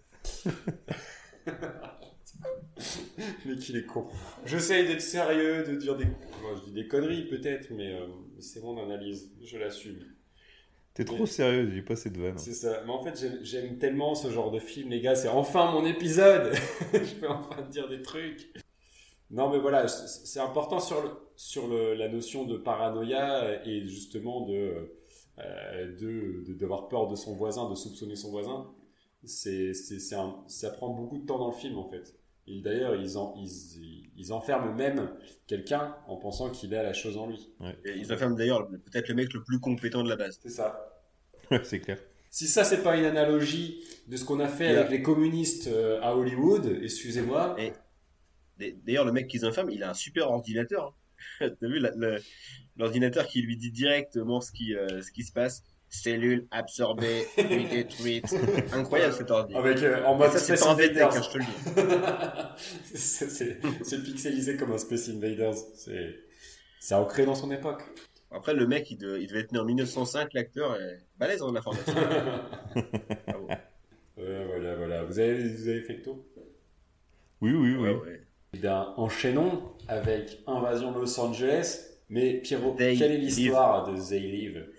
Alors, euh, They Live, on y suit, euh, euh, l'histoire de John Nada, un, solitaire à la recherche d'un emploi dans le domaine du bâtiment. Euh, fraîchement débarqué à Los Angeles, il rencontre Frank, un sans-abri comme lui, qui lui offre, euh, enfin, qui l'invite à le rejoindre dans un bidonville de Los Angeles. John va y découvrir des lunettes que nous qualifierons de magiques, permettant de voir le monde tel qu'il est vraiment, et la vérité peut faire peur. Euh, voilà, euh, je me vous. Euh, fait très peur. Ils sont moches. elle fait très peur. Pourquoi? Parce qu'elle va, euh, il va se rendre compte que l'humanité est dirigée par des extraterrestres, une sorte de dictature euh, euh, où tous les murs voilà, sont couverts d'affiches de, de propagande et dont le, dont le seul but est de transformer l'homme en de simples zombies consommateurs. À peu près les dessins des, des aliens dans ce film. Qu'en avez-vous pensé? Il y a beaucoup, beaucoup de choses. Euh, alors, pour, euh, j'interviens juste un petit peu pour revenir à ce que j'ai dit au début du podcast, euh, où, où- où tu parlais du film, de son film le plus politique. euh, pour moi, c'est aussi son film le moins subtil. Ah oui, il est frontal. Hein, Ah, là, non, non, euh, c'est pour ça, moi, je, je disais le plus politique, enfin, le plus, euh, le plus ouvertement politique. Ouais. Il n'y a pas de sous-texte, euh, je me cache, non, non, bim. Non, Tu vois, là pour le coup, j'ai compris. Là, là, euh, Là, ça là, pour moi, parle. ça, ça me suffit. Là, voilà, ça me parle. J'ai tout compris. Mais en fait, ce qui est marrant dans, ce- dans ce truc, c'est quand tu, quand tu vois le scénar, tu dis, Ouah, ça sent le nanar hein, quand même. hein. C'est- Ah, mais c'est complètement euh, assumé. Mais ça en est pas un. C'est ça qui est fort quand même, c'est que euh, c'est assez malin pour que euh, le film il soit quand même, comme on dit, là, assez politique et et ça aurait pu vite tourner au grand n'importe quoi, au grand guignolesque. Ça l'est par moment, mais c'est c'est- c'est ça qui est bizarre. En fait, je trouve que le film il a un peu le cul entre deux chaises. Alors, C'est un film qui dénonce, je trouve, en effet. Mais si c'est vraiment la pensée profonde de John Carpenter, bah, c'est un peu un mec à table qui, euh, aviné, dit euh, Eh, Attention, les politicards, euh, ça c'est Mago et compagnie. Donc, euh, en fait, c'est c'est pas, c'est pas très fin, mais là, c'est- ça fait penser plus à quelqu'un qui, qui est en colère quoi, et puis qui, euh, Ouais. qui lâche les ballons. Euh, t'as- Ah oui, carrément, ouais. T'as complètement raison. Et, euh, et je, vais, je vais me permettre pour une fois de, de citer des interviews parce que je trouve que c'est hyper intéressant. Parce que euh, tu parles d'une rage. Il avait effectivement une rage à ce moment-là. Euh, et en fait, je trouve que... Contre Afelou, je crois. C'était contre Afelou. Oh mon dieu. merci, merci encore une fois pour rire mon truc. Mais non, non, il y avait vraiment une rage. On est là pour ça. hein. C'est ça, mais allez-y. Mais euh, c'est, en fait, je trouve que c'est intéressant à, à relire aujourd'hui parce que c'est encore hyper d'actualité. Alors, il parle donc de, de ce film-là et on lui parle justement du côté politique, mais en lui disant c'est politique, ça parle du capitalisme, mais en même temps ça parle des producteurs de studios. Et en fait, c'est aussi une analogie du cinéma euh, euh, et, de la manière dont étaient produits les films à l'époque. Et, euh, et donc là-dessus, on lui pose cette question et il dit que, il dit qu'effectivement, ils ont raison. Et, euh, et donc il dit qu'à l'époque, Sarah n'était pas dirigée vers un studio en particulier ou un producteur. Ce qui rendait fou, c'était plutôt l'état dans lequel se trouvait le cinéma américain. Il était révolté par ce qu'on, par ce qu'on proposait aux spectateurs, mais aussi par l'apathie du public en général. Un public qui n'accepte plus l'originalité et qui se rassure en consommant bêtement des formules toutes faites. D'une certaine façon, il s'est fait une raison. Marvel, Marvel. J'allais y venir. C'est quelque chose qui continue de le révolter. Enfin, c'est, on est exactement dans euh, ce qu'on vit aujourd'hui. C'est-à-dire que tout est uniformisé. Et c'est du produit. Et alors un peu plus loin, alors je, je vais citer, euh, je vais citer ma source. Hein, c'est, euh, j'ai, la chance de posséder le magnifique livre euh, euh, Mythes et masques, le- les fantômes de John Carpenter de Luc Lagier et Jean-Baptiste Toré, introuvable aujourd'hui. Euh, et, euh, euh, il revient un peu plus tard donc euh, sur, ça et il dit euh, que la télévision joue le rôle le plus important dans la standardisation des films et que si vous voulez que votre film puisse passer à la télévision, il faut rentrer dans certains moules, ne pas dépasser une certaine durée, ne pas choquer un public trop jeune et toutes ces contraintes, font que le- le- les films finissent naturellement par tous se ressembler. Ajoutez à cela euh, la droite américaine des années 80, euh, emmenée par Ronald Reagan, qui a une grande part de responsabilité dans l'uniformisation qui touche euh, les États-Unis à l'époque. Et dans le domaine du cinéma, il pense également que les recherches marketing des studios pour élaborer les soi-disant produits sur mesure ont brisé quelque chose dans le cinéma et constituent un frein énorme pour les cinéastes. Est-ce que ce discours-là, enfin, il n'est pas hyper d'actualité, quoi? Non, mais carrément, ouais. c'est un truc de fou. Et là, on est en 88. Donc, euh, on est plus de 30 ans, euh, plus de 30 ans plus tard, on est 33 ans plus tard. Ça n'a pas changé. Et, euh, et au contraire, je trouve que, euh, et, et je vous laisserai réagir là-dessus pour pas trop parler, mais ça s'est même exacerbé aujourd'hui, quoi. Oui, Bah, mais il y a quand même alors, ma- toujours des films. bon, c'est de plus en plus dur, je trouve, à trouver des. Il y a beaucoup, c'est beaucoup de plus en plus rare des films qui, qui nous marquent maintenant. Tu vois, pour moi, la dernière grosse claque que j'ai eue, c'était Mad Max Fury Road. Parce Euh, qu'il y a trop de, propositions, en fait. Il y a, il y a ça aussi. Et puis, comme tu dis, le Netflix, t'en parlais tout à l'heure, Pierrot, euh, Netflix, tous les films sont dans, la- dans le même acabit. Enfin, tu Ouais. regardes un film Netflix, tu l'as oublié euh, deux heures après, quoi. C'est pour ça que j'ai relisé euh, cet extrait-là. C'est qu'il parle de la télévision, on remplace la télévision par euh, les plateformes de VOD, et je trouve Ouais, que ouais. t'es dedans, quoi. Après, dans les plateformes de, V- de VOD, il y, a, il y a en effet beaucoup de produits standardisés. Mais d'un d'un autre côté, au cinéma, il y a toujours aussi de l'originalité. Maintenant, disons qu'il y a deux écoles. Voilà, si tu veux. Ouais, mais c'est plus facile à financer un film euh, qui t'es sûr qu'il sera rentable qu'un un projet un peu casse-gueule euh, qui dénonce et tout ça. Enfin, Mais là, pour revenir sur le film, justement, il est, euh, alors il a un discours politique et puis euh, visiblement il, il en a, il en a gros, notre ami John sur ce contre envers les studios. Mais par contre, il, il déguise son film dans une sorte de voilà de, de série B bien 80 euh, avec pas mal de codes qui plaisent à l'époque. Euh, moi, il y a plein de trucs qui m'ont fait penser, je sais pas, à Last Action Hero ou des trucs comme ça. Ouais, à les trucs qui, qui font penser à son époque, avec la coupe mulet, le fait de, le fait- le fait de prendre un catcheur, qui est un pur produit un petit peu de, de l'ère. Reagan, donc savoir le divertissement le, le plus bêta, le plus basique. euh, T'as pas envie de réfléchir, bah tu regardes du catch, hein, clairement. Là, il faut vraiment être c'est, c'est... Euh, c'est l'Amérique qui montre les muscles. hein. C'est, c'est Ouais. ça. Smackdown Oh, le coup de la corde à linge Vous regardez sur Canal Plus d'ailleurs euh, Non, j'ai jamais été catch. Sur J'ai- ABR. Ah, ah. À l'époque, il y avait Canal, il y avait un mec qui avait la voix de Georges Eddy, le mec du basket, et qui faisait du catch, incroyable. Non, c'est pour ça qu'il a un petit peu, il, il- il- il a une apparence de film grand public comme ça sur. euh, C'est un film schizo un peu dans, dans, vois, dans tu son vois- esprit. Tu vois l'habillage du film. Et euh, mais ouais, sinon il a un discours derrière qui, est- qui est tout autre. Je trouve qu'il y a beaucoup de, de, de raccourcis et d'ellipses. Je sais pas, je trouve qu'il y a des, des facilités de d'écriture qui font que euh, le film il va assez vite. Il dure une heure et demie en plus. Et euh, il y a Oui, des choses qui il sont pas développées. Il y a des. Ouais. euh, Bah, c'est, c'est- ah, ah, on l'a dit, c'est pas le plus subtil, c'est-à-dire que ça va droit au but. C'est un vagabond euh, qui a dû quitter Denver parce qu'il n'y avait plus de boulot. Il cherche du boulot, il prend ce qu'on lui donne et il doit adhérer à un syndicat pour pouvoir bosser. Et lui, euh, il a un peu de bonnet. il- En fait, il est rien et c'est pour ça qu'il s'appelle euh, John Nada. John Nada, ouais. C'est, un mec qui n'est rien et euh, c'est un, un- juste un vagabond et qui se retrouve avec d'autres euh, d'autres personnes qui sont considérées comme rien du tout euh, et, euh, et qui sont face à des gens euh, qui représentent Et- le capitalisme abusif. euh, Et je trouve qu'à tu vois, à part le discours euh, politique qui est frontal, je, je vais faire là un peu comme pour Asso, je trouve que on sait pas trop, il n'y a pas trop de développement euh, autour des activistes. Euh, comment ils ont su qu'il y avait les. Après voilà, tout ça, c'est, je pense que c'est voulu. Mais euh, le film, il développe pas grand chose au final, à, à part dénoncer. bon, mais quelque part, vois, je m'en fous en fait. Ouais, mais tu vois, peut-être que moi, ça m'aurait un peu plus euh, intéressé ce, ce truc-là. Après, ça change, c'est pas le même film. hein. Ouais, mais ça, Vu que doit ça. être une série B, je pense qu'aussi le, le côté euh, scénar très direct, euh, allez, bim bim boum, euh, on, veut- on, on veut très vite euh, de l'action, et puis, euh, puis, le, et puis arri- arrive le côté fun très rapidement, donc à savoir le, le passage où il découvre les lunettes. ouais, c'est ça. Bah, en fait, moi, le film, je le connaissais justement par ces scènes où c'est des. Il y a, maintenant, il y a des gifs sur internet euh, où tu- le mec il met ses lunettes. Et euh, du coup, j'étais intrigué de voir ce film juste pour ces scènes-là. Et au final, bon, sorti de, de, cette, imagine, de cette imagerie de, quand il met les lunettes en noir et blanc, marqué Obey, avec euh, les, les, les figures des, des, des, des, des- des aliens riches qui ressemblent aux aliens des années un peu. Ça me fait penser aussi à Mars Attack qui rend hommage aux films des années 50 Pardon. des films. euh, et mais à- en sortir de ça et ce, ce propos euh, très euh, politique, bah je trouve qu'il y a ça, il y a rien d'autre quoi à part ça. Enfin, j'étais un peu déçu en fait au final de, de voir ce, de, de, de, de le voir comme ça le film. Moi, la première fois que je l'ai vu, je l'ai vu comme un pur divertissement qui a un sous-texte, c'est le, c'est le propos de, de son auteur, mais que, qui m'a pas déplu euh, du tout pour le coup.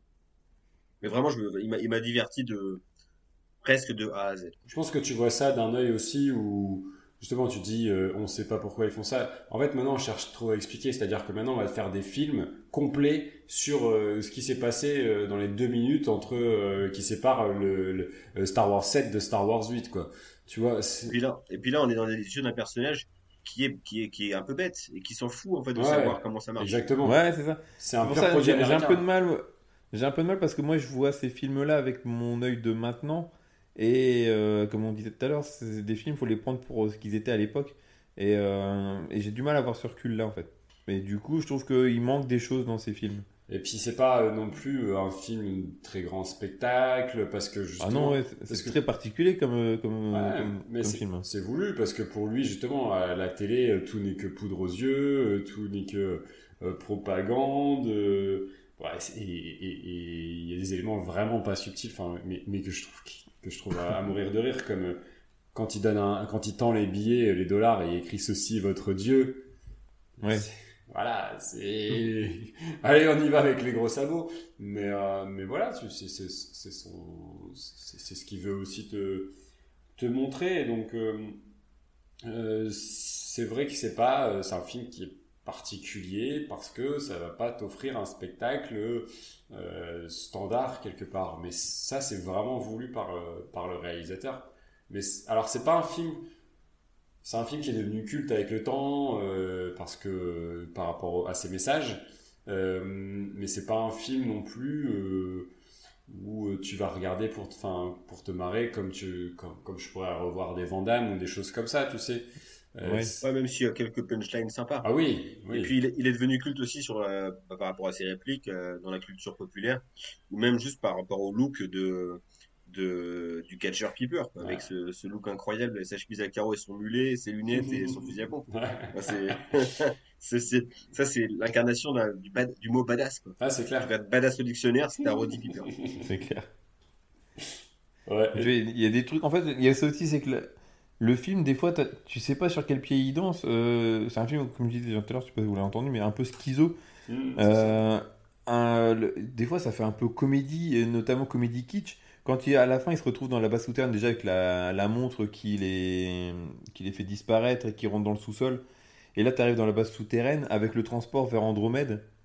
Ouais. Mais je sais pas, il y a un côté tellement euh, what the fuck. Le film, il part complètement en vrille à ce moment-là. Ouais, comme Euh, un bon vieux nanar, comme même des, Ouais, c'est ça, ça fait une nanardesque, quoi. comme le, bah, comme les nanars, je veux dire, comme les trucs de Robert Rodriguez par exemple. Tu peux avoir des, des, mais après c'est des faux C'est des nanars. faux nanars. Non, C'est- non, c'est pas, c'est pas tant nanardesque, je pense qu'il va au fond des choses. Et euh, après, euh, il faut pas oublier, John Carpenter, il a réalisé Jack Burton dans Les Griffes du Mandarin. Et il faut le voir une fois dans sa vie, quoi. Et, et en fait, en, en voyant ça, te dis, à partir de là, ce mec peut tout faire. Et, euh, et il ira au bout de son truc, même si ça peut avoir ce côté-là, mais parce qu'il va te chercher à rendre tellement d'hommages. Euh, là, dans, dans Jack Burton, il y a beaucoup d'hommages au cinéma asiatique. Et euh, on a un peu le même type de personnage, c'est-à-dire que le personnage de Jack Burton, incarné par Kurt Russell, ne sert absolument à rien. C'est le personnage principal, il ne fait que subir pendant tout le film, malgré sa dégaine euh, d'américain qui roule dans un camion euh, en Marcel blanc, euh, euh, voilà, qui est très très marqué. Euh, et là, John Nada, c'est un peu ça aussi, c'est-à-dire que le mec est pas forcément très fin, et puis finalement, il comprend, il comprend un truc, il va, il va jusqu'au bout euh, des choses, et à la fin, il sauve, euh, il sauve un peu le monde. Euh, Jack Burton, aussi, ouais. il sauve pas le monde, hein, pour le coup, mais euh, mais c'est un personnage très carpenteresque, et on est dans le thème. tu Et, et cette fin avec. Enfin, tu vois, moi, en fait, je le. J'ai du mal, hein, c'est ça, c'est qu'en fait, je le vois trop. je, je cherche trop un film plus moderne. Et euh, des trucs qui, du coup, qui me sortent dans, du, du scénario, c'est il y a juste une pauvre parabole qui arrive à, euh, à faire bloquer tout le, tout le fait que les aliens sont présents et tout ça. Et il arrive à la défoncer. Et puis voilà, il est tout content de- d'avoir fait ça. Et puis cette fin où euh, t'as une meuf qui baise en regardant la télé et il y a l'alien. Elle se révèle, tout ouais. Et, et du coup, mais ça se termine sur ça et je fais ok. Pour moi, en fait, la, la vraie fin, euh, c'est la dernière fois que tu vois Roddy Piper, et ça résume tout à fait le film. C'est-à-dire que la dernière scène de Roddy Piper, il fait un fuck à l'écran. Il fait un doigt d'honneur à l'écran. Ouais. Et en fait, c'est carrément le résumé du film. C'est John Carpenter qui fait un gros fuck au capitalisme, qui fait un gros fuck aux productions au cinéma, Hollywood. à Hollywood. Et le film, c'est ça, en fait. C'est juste ça. Et euh, peu importe les moyens pour y arriver, il, il leur dit merde. Et, c'est, et du coup, je trouve que, en fait, à la fin, tu dis, bah ouais, bah c'est ça. C'est juste un mec enragé, un éternel adolescent, Euh, ouais, c'est un ado de 45 ans. C'est ça. euh, et c'est tout à fait ça. Et du coup, je trouve que c'est là où le film est génial, en fait. C'est en te disant, prends-le pour ce que c'est. C'est un film euh, euh, d'a- d'a- d'anarchiste, un peu trop vieux pour ses conneries, tu sais, quelque part. et, euh, et qui te dit, bah, dans tous les cas, vous avez beau me dire ce que vous voulez. euh, moi, j'aurai toujours ce, cette, cette idéologie-là. Et, euh, et le fait euh, d'avoir juste une parabole en disant, bah, en fait, votre château de cartes aussi, euh, tout peut s'effondrer du jour au lendemain euh, pour un rien quoi. Donc ça je trouve que c'est ça qui rend le film c'est un peu c'est une potacherie quoi, c'est c'est tout ça pour ça, tout ça pour te dire merde. c'est c'est ce que j'en ai pensé à la fin quoi. Ouais, c'est pas con. Ouais, bien résumé. Bah écoute, on dit pas que des conneries hein. On a, on a fait le tour des, des scénars, je Ouais, crois. ouais, ouais, c'est Ça, déjà oui. pas mal. Départons. euh, ah, attendez. Départageons-les. allons-y, allons-y. allons-y. J'ai failli me gourer. Euh, Alex, vas-y, je t'en prie. Putain, C'est chaud parce que en ayant discuté avec vous là pendant, j'avais, j'ai aucun, euh, je sais pas, franchement, euh, ils ont tous des gros points faibles pour moi plus que des points forts parce que justement, comme je Oh. vous ai dit, j'ai je- j'ai du mal en fait à mettre dans ces genres de films là. Je suis plus grand public en fait et je dis pas que c'est des mauvais films, hein, mais je dirais à la rigueur celui qui m'a Putain, c'est- c'est chaud, hein. Alex, c'est Homer Simpson. Ouais. J'ai un petit singe avec euh, des cymbales dans ma tête. je... Pour, euh, je, vais... En fait, je vais repartir sur ce que tu as, dit à la fin. Et euh, je vais partir sur euh, Invasion Los Angeles. Oh, le Pour le côté, euh, pour le côté gros fuck en fait au système et tout ça. Et, et voilà. Mais vraiment, c'est compliqué pour moi parce que je suis un peu devant un, un trou noir quoi là-dedans, sur, ce, sur ces scénars. Tu veux, tu veux que je rebondisse? Ouais, vas-y, vas-y, parce que Euh, pour moi là, euh, Bah, en fait, justement, euh, They Live, donc euh, Invasion Los Angeles, euh, a pas euh, la su- une subtilité folle. C'est peut-être pour ça aussi du coup que je le prendrais parce que pour moi c'est voilà c'est plus frontal et bah, j'ai compris. Ouais, ouais, c'est sûr. Après, le Asso a une, une écriture qui est, qui est intéressante, mais, euh, mais qui a encore euh, une forme de, de jeunesse aussi dans la, dans la carrière de, de Carpenter. Un- C'est un peu un C'est brouillon. un peu un brouillon. Alors que euh, sur The Thing, il y a quand même beaucoup, euh, il y a beaucoup, euh, il y a, il y a beaucoup de, métaphores. Il y a aussi euh, toute une notion de complexité sur euh, la, la notion de menace invisible et de, de paranoïa que j'ai trouvé intéressante. Donc je pense que pour moi, en, voyant les trois films, c'est celui que j'ai trouvé le mieux écrit. Euh, donc euh, moi, je mettrais vraiment le point sur The Thing qui a pas mal de thématiques et euh, euh, d'embouchure dans son dans son histoire que, que je trouve hyper intéressante. Pour moi, je vais te rejoindre aussi, Aurel, The Thing. Pour moi, c'est le mieux écrit, la façon dont il, dont ménage le, le, suspense. Et puis voilà, cette fin ouverte qui est pas, qui pas gratos du tout.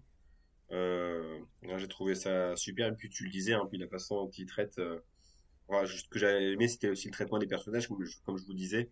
Euh, le fait qu'ils soient traités sur un pied d'égalité malgré le- les différences euh, au niveau, de, au niveau de- du poste qu'ils occupent dans la station. Donc ouais, le point va The Thing. Très bien, très bien. On va pouvoir passer à la réalisation.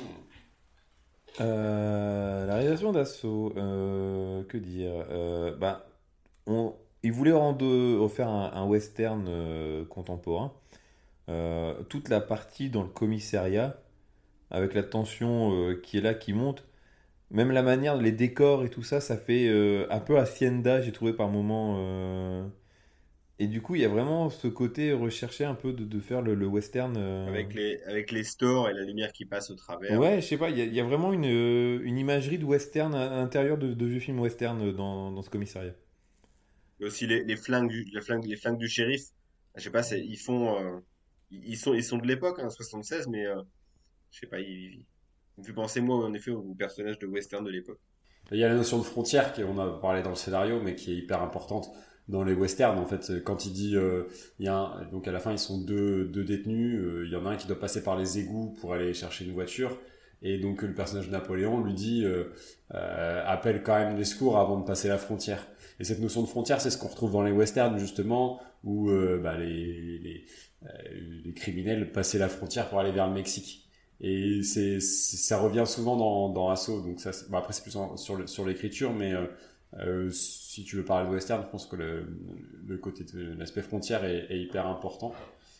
Après, c'est un film, c'est un film de, c'est un, c'est un home invasion.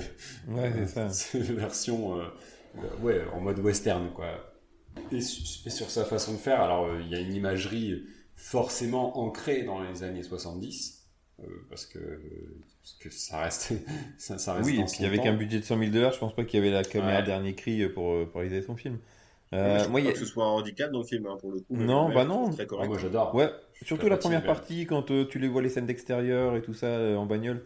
Euh, je trouve que ça va, c'est quand même pas, pas trop moche.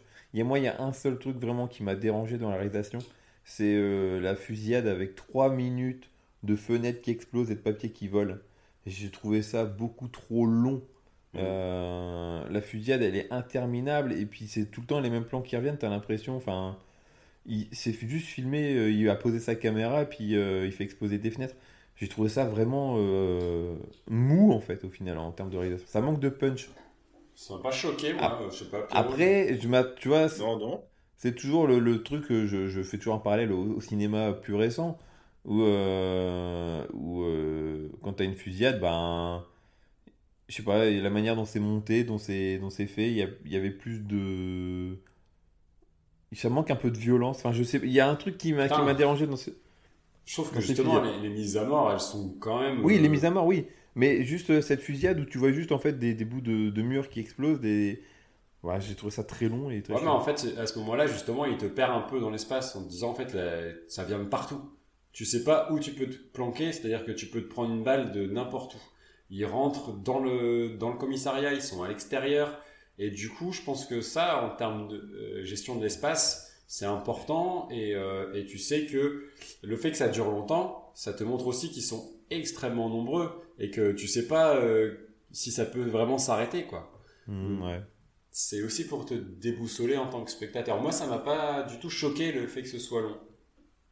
Non, moi non plus. Puis euh, on, on sent que c'est un, un jeune réalisateur encore et il veut que tous ses plans et même toutes ses longueurs soient signifiantes. Euh, c'est un film qui est appliqué hein, par rapport à ce qu'il fait derrière, où il y a un peu plus de liberté, un peu plus de comment dire d'instinctivité.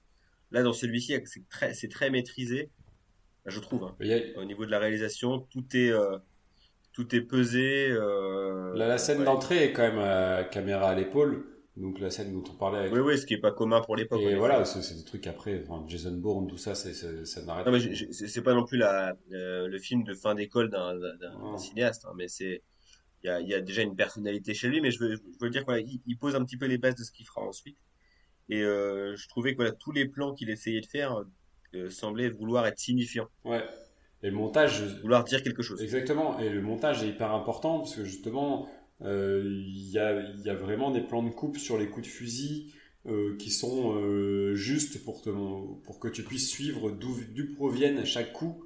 Et, euh, et donc ça se répond aussi, Ouais, ça- contre champs c'est par rapport- T'en important. parlais, c'est la, la, la gestion de l'espace Ouais. aussi, elle est, elle est, euh, elle est méga importante euh, dans le film. Je trouve vraiment qu'il y a un sens du cadre euh, hyper réfléchi, que, les plans sont assez significatifs, que chacun a son positionnement. S'il y en a un qui est en arrière-plan, c'est parce que à ce moment-là, on considère que bah, c'est souvent les détenus au début, bah, c'est le détenu donc il doit un peu se tenir en retrait, et puis petit à petit il arrive aussi en plein cadre. Donc malgré tout, je trouvais ça assez réfléchi. Je trouve que alors on a la chance aujourd'hui d'avoir des masters en haute définition qui sont hyper intéressants quoi. Et du coup l'image est Il y a belle. les scènes coupées, il y a une, il y a une courte focale sur le personnage principal, mais en fait c'était l'assistant réel qui s'appelle Jean-Marie Poiret. Attendez, euh, je, je suis pas sur la bonne fiche. Oh, ils auraient foutu des gros plans comme ça sur la gueule des. Là, il, lui, il aurait mis sur la gueule des, euh, des gangsters. Parce ah bah non, faut qu'on les voit les mecs. faut les voit. Ah là là, non. On parle enfin de vrai cinéma, les gars. Non, non, non. Après, euh, c'est quand même un film qui est brut. Euh, C'est-à-dire que bon, les morts arrivent, tu, tu vois pas venir, quoi. C'est, ça vient comme ça. On parlait de la scène. Ah oui, je suis d'accord, fille. Bon, On en a parlé, ouais, la scène de la fille. il là, y a, pas qu'elle, hein, il y a pas qu'elle. Il y a, d'autres personnages comme ça qui, bah, quand, quand les assaillants arrivent dans le, dans, dans le central, justement, où là, bah, en fait, tu pensais des mecs que t'allais suivre un petit peu, un petit peu Ouais, plus. c'est ce que je disais, ouais. Au début, dans le, dans, pour le scénario, c'est que les gens, euh, il y a beaucoup de morts euh, rapidement. Et ouais, c'est ça, c'est que c'est assez, pour le coup, la brutale et euh, Et parfois, il te, pas Et et forcément. puis il te coupe la musique, en fait. Tu sais, Mm. c'est-à-dire qu'à un moment, hop, c'est c'est vraiment, t'es dedans. T'as pas de musique, c'est pas soutenu par quoi que ce soit. Et puis, bam, bam, c'est, ça, ça tire, ça, ça tue. Et et t'es là, genre, euh, tu suis ça euh, comme, enfin, c'est pas euh, comme, comme si c'était quelque chose de, de mis en valeur. T'es pas chez John Woo, tu vois. C'est, euh, c'est juste. euh, Ah, D'ailleurs, il brut. y, a- il y a- il y avait pas assez de colombes et de ralentis. ça doit être ça, ouais. Il y a aussi le, le passage quand euh, il y a le camion glace qui arrive avec les, les méchants qui vont euh, buter le, le vendeur. Tout doucement, tu as le battement de cœur très léger en fond sonore qui s'intensifie de plus en plus. Et du coup, ça te rajoute une tension. Ça, c'est assez malin d'avoir fait ça. Tu vois, il y a, il y a quand même des, j'avoue, hein, il y a quand même des, des idées pour l'époque qui sont quand même assez intéressantes. Mais euh, moi, personnellement, je me suis un peu ennuyé au global sur ce film. Ah ouais? C'est le rythme qui t'a Ouais. qui a lâché. Ouais, moi je trouve que c'est un film qui reste beau et plaisant à voir. Après, euh, c'est aussi une question de euh, sensibilité euh, sur euh, ce type de rythme-là et sur l'époque. C'est que euh, je pense que c'était un, c'est une manière de faire à ce moment-là aussi. Et peut-être que si on est moins habitué à voir des films des années 70, euh, ça peut être. Et pourtant, je pense que c'est parmi les films des années 70. Euh, et c'est un des films qui peut sortir du lot par son côté sec aussi et, son côté parfois dur. Mais euh, J'avoue, parce que là, d'entrée de jeu, Jonathan Carpentier, il fait sauter une petite fille, il, il pose, les, il pose ses couilles sur l'établi. c'est C'est un vrai punk, ce monsieur Carpentier. Jean Charpentier, euh, c'est ouais. Non, tu l'as dit, c'est c'est un punk, ça doit être le beau mot. Ouais. C'est c'est bien dit, très très bien dit. Mais j'ai pas plus à dire. Bon, bah, du coup, Ah, on passe ouais. à The Thing. Le réal de The Thing, euh, je l'ai trouvé euh, bah, déjà magnifique sur un plan esthétique. Euh, je trouve que ça n'a pas pris une ride. Euh, les, les, les ambiances, le, la lumière, la lumière très froide, mais malgré tout, euh, qui fait du coup ressortir la, sur la première partie du film, je trouve que la réalisation, elle, moi, elle m'a donné envie d'être avec eux. Lorsqu'ils ignorent encore le danger, t'as envie d'être là dans leur, dans leur cahute, à jouer au billard, à boire des verres avec eux. euh, À jouer à Astéroïde. À jouer à la borne astéroïde. à jouer à Astéroïde. Non, mais j'ai trouvé l'ambiance qui s'en dégageait euh, top. Et du coup, tu te dis, bah, ça a l'air d'être un cocon, comment le danger peut, peut surgir d'ici. Et je trouve que la réalisation y participe beaucoup, en termes de rythme aussi. La façon dont il, euh, dont il présente les personnages, dont il fait monter euh, petit à petit la pression. Voilà, le danger invisible, puis d'un coup visible. Puis de manière très trash, hein, un petit peu comme le premier. hein. Ça, ça arrive, c'est sec, ça te, ça te prévient pas. Et non, j'ai trouvé ça vraiment magistral en termes de mise en scène. Presque du niveau d'Alien. Je, je vais le dire. Voilà. Voilà, ah, c'est lâché. lâché. Oh. Poum. Drop, drop the mic. Euh, moi, j'ai- il y a un truc que j'ai noté tout de suite, c'est on ressent le froid. On Ah ouais. sent, on sent qu'il se les caille euh, quand euh, il, à un moment, gros malin, il pète la fenêtre. euh, je sais plus, un des, pro- un des, des gars, il pète la Oui, fenêtre. oui, oui. Mais il est con quoi, début. c'est en Antarctique, le gars il va péter une fenêtre, merci après. euh. Et la facture d'électricité, hein, qu'est-ce qu'il va payer? Euh, Il y a des très belles images, notamment le début là, quand il est en, en hélico euh, au-dessus Ouais, de. du chien. C'est vraiment des, des très belles images. On sent qu'il y, a- il y a du budget. Quoi.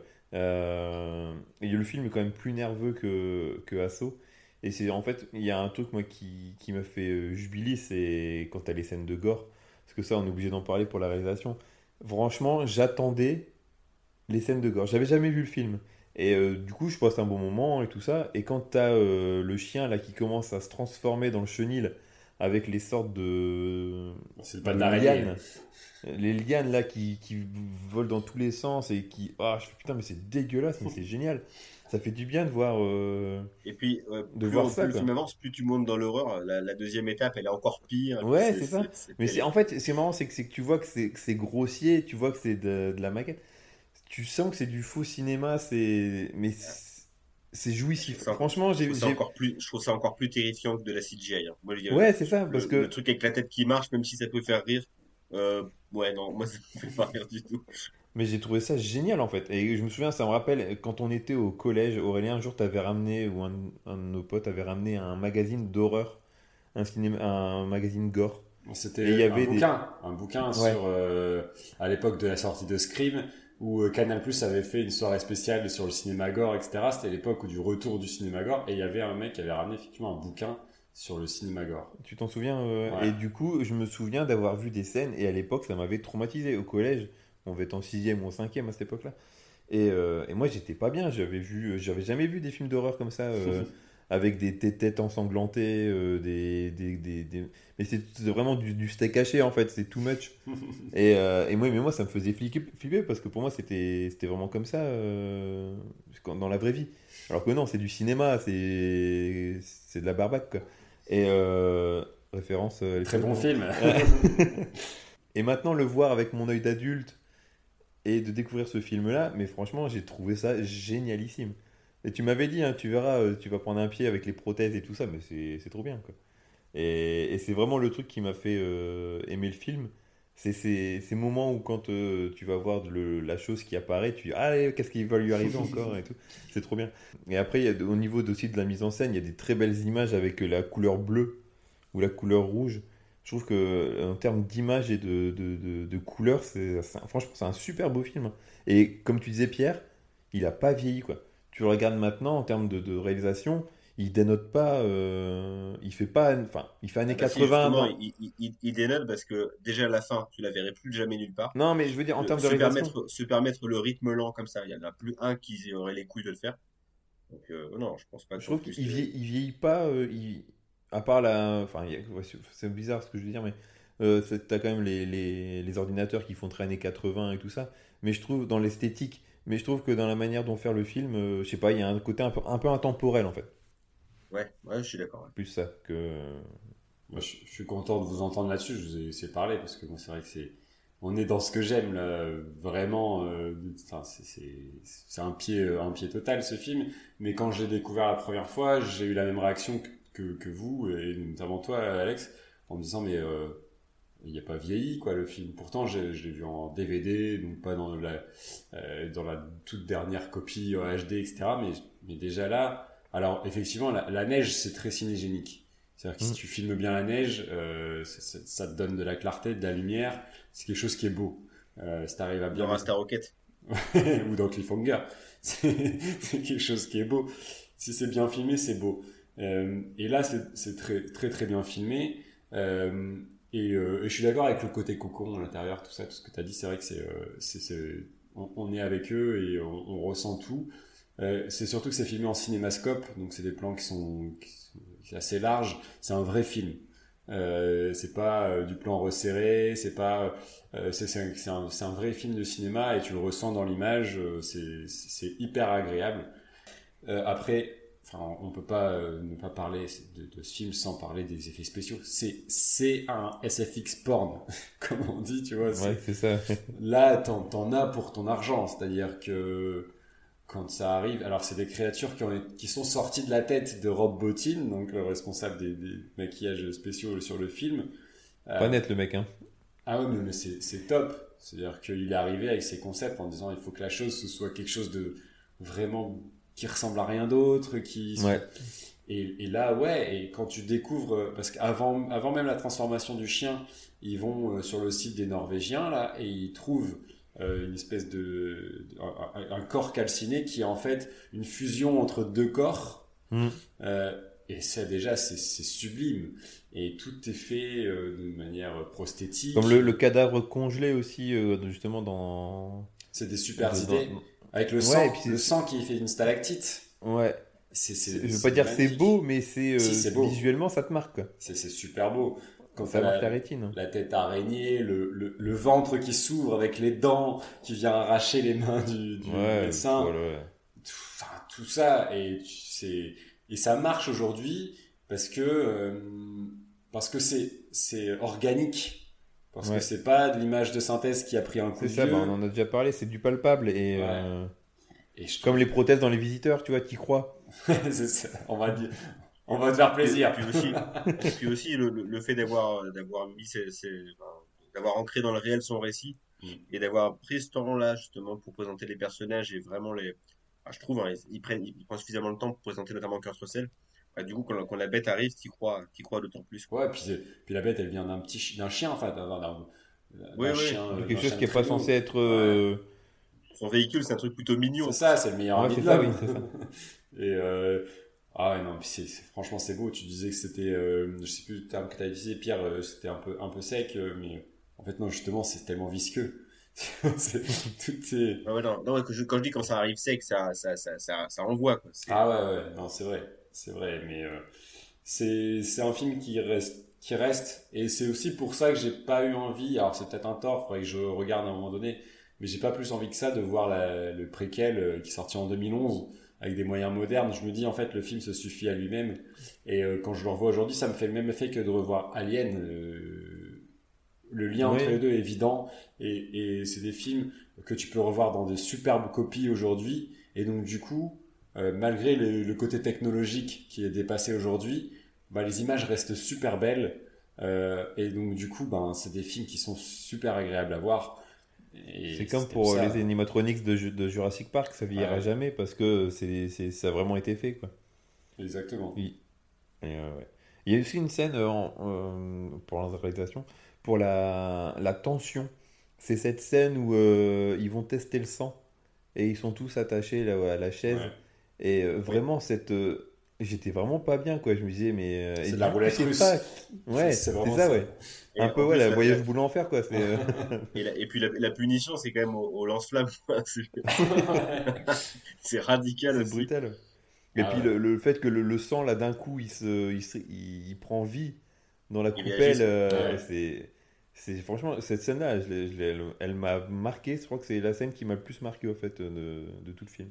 Ça m'a fait penser à, à Flubber. Le pire, c'est que t'as raison.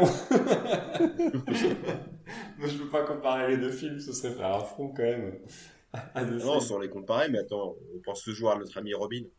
ouais, c'est vrai. Respect. Salut l'artiste. artiste. Euh, euh, pour revenir sur le lance-flamme, c'est vrai que là, en, le- en termes de contraste avec la neige, il n'y a pas mieux, quoi.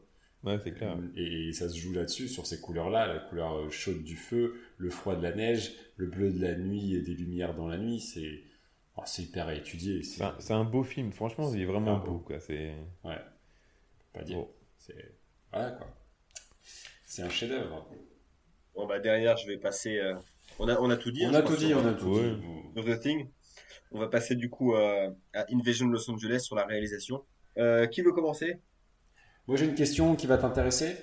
Euh, Est-ce que le manteau en cuir que porte Roddy Piper est plus beau que celui de Wesley Snipes en Passager 57 Oh non, rien à voir. Celui de Wesley Snipes, il est, il est imbattable. On n'est pas loin quand même. hein. On est vraiment pas loin. Ouais, non.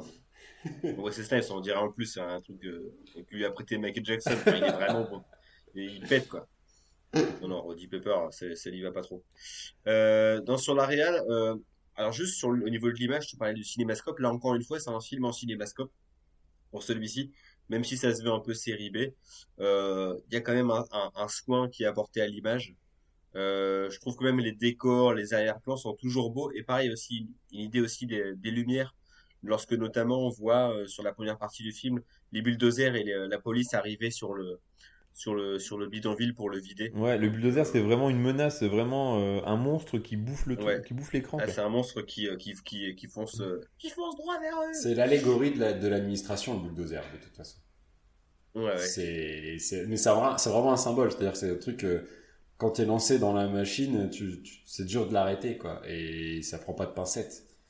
Donc, euh, c'est aussi euh, un symbole, mais c'est, plus sur l'écriture, mais excuse-moi. Comme tu disais aussi sur le- les arrière-plans, il y a un truc qui m'a aussi marqué, c'est t'as toujours Los Angeles, les buildings en fond, enfin souvent dans les plans, Bah, ouais, ouais.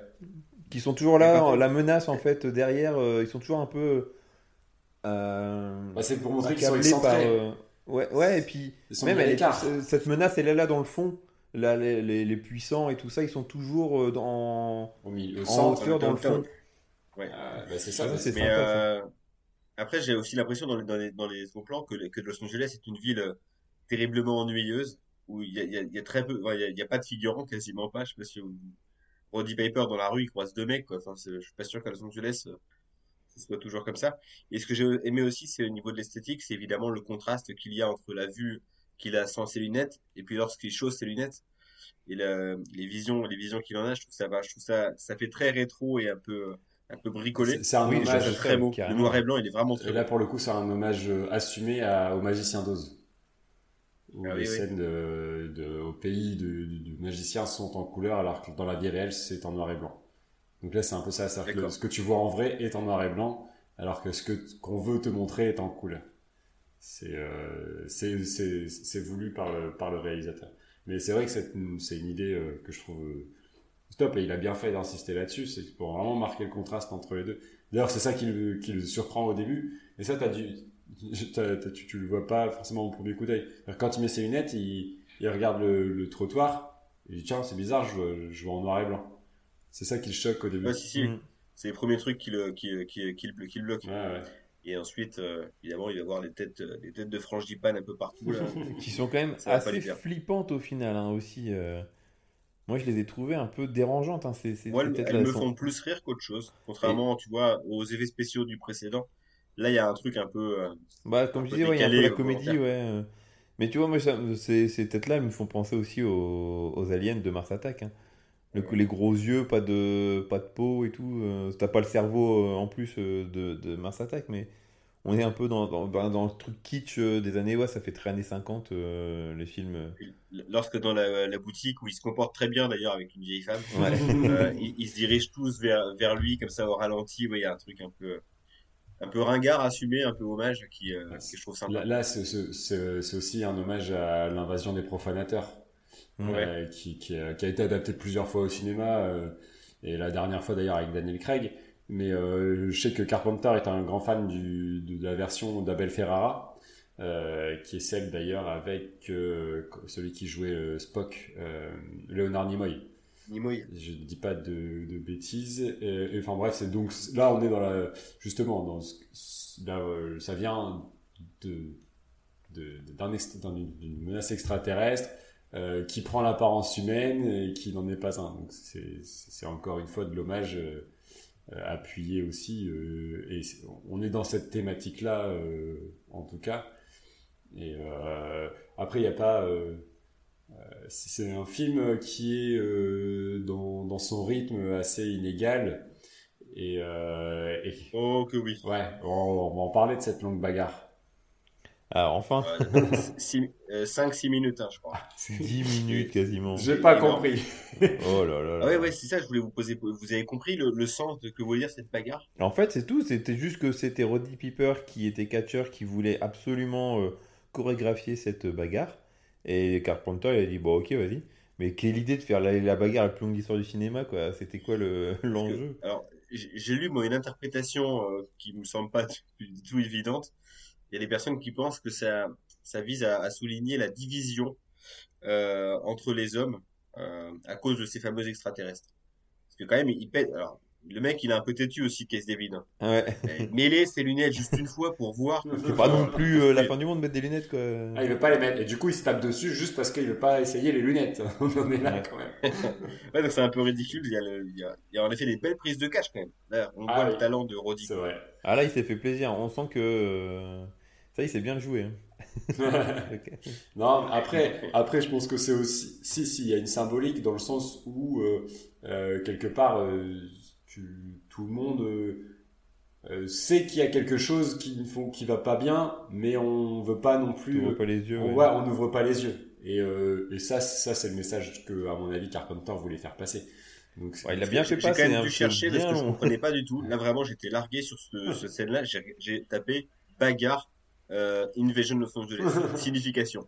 Vraiment. Parce que c'était pas possible. Ça n'avait aucun sens. que Il y avait des rebondissements, ça s'arrête jamais. Ouais, tu penses que c'est bon, parce qu'à un moment ils se marrent euh, tous les deux, tu dis ouais, ouais c'était c'était un la bagarre amicale, putain ils se remettent non, coups tu dois les mettre, mes lunettes Bam C'est reparti euh, pour deux minutes. Par contre le lendemain ils ont plus un seul euh, une seule blessure, hein. je sais pas si vous avez vu, ils se trouvent Bah, finalement c'est une chambre et après plus rien. C'est les ellipses. Euh, Ouais, toute cette c'est scène vrai. aussi quand ils arrivent dans la, dans la base des activistes et qui exposent le plan. Enfin, il y a beaucoup de, de raccourcis qui sont faits. Et, et puis après, on Pareil, le présentation aussi du début du personnage qui est joué par euh, je ne sais plus qui. Euh, mhm. Euh, bref, la, la, la patronne un peu de la chaîne. euh, Oui, Ah On Channel, parlé. c'est un, ah, c'est un, c'est un personnage qui est un peu, ouais, un peu bâclé, enfin, carrément bâclé. Holly Thompson, c'est parce que c'est le seul personnage qui ont, ont dit son nom. Ah oui, c'est vrai. Et euh, non, mais il y a- il y a- bon, du coup, en parlant de ça, de, de sa baraque, c'est vraiment le cliché de la baraque de riche euh, à Los Angeles dans les hauteurs, avec euh, un peu sur pilotis, tu vois. euh, Et j'adore ces baraques-là. c'est vraiment le cliché de la bagnole, de la, La maison. de la hein. maison, de la maison à Los Angeles, c'est top. Mais après aussi, en parlant de, de décor, la base des, des aliens où c'est des longs corridors et puis d'un coup une salle de gala. Enfin, je sais pas, elle, n'a- elle n'a aucun sens cette base. C'est vraiment. C'est le côté justement film. souterrain. Mais ouais, mais le film, il est pour ça, il est tellement euh, tout le temps euh, dans des idées opposées, c'est Bah, Il est n'importe fou, il quoi. te fait penser à, à l'un de tes rêves. Ouais, non, mais c'est- ouais, ça pourrait être ça, ça part dans tous les sens, quoi, c'est n'importe quoi. Ouais. bon, bon. voilà. Bon, je pense qu'on on est déjà à deux heures, on va peut-être. euh, Il n'y a pas besoin de débattre non plus euh, tro- euh, tro- trois heures. Est-ce qu'on sera pas tous d'accord sur la meilleure réale euh, en, en tout cas, sur la base de ce qu'on a dit? Ah, ouais. Bon, oui, oui. euh, The Thing, je ouais, je crois The que là, Thing il a photo. la main euh, sans Ouais. The Thing, euh, quoi. The Thing largement. Il n'y a, pas- y a pas de doute. Et ben voilà, quoi. Ça fait déjà deux points pour The Thing. Oui, ça fait déjà deux points, mais je pense que ça va aller vite. euh. Ouais, ouais. C'est un film que. C'est difficile de, de, ouais, de faire.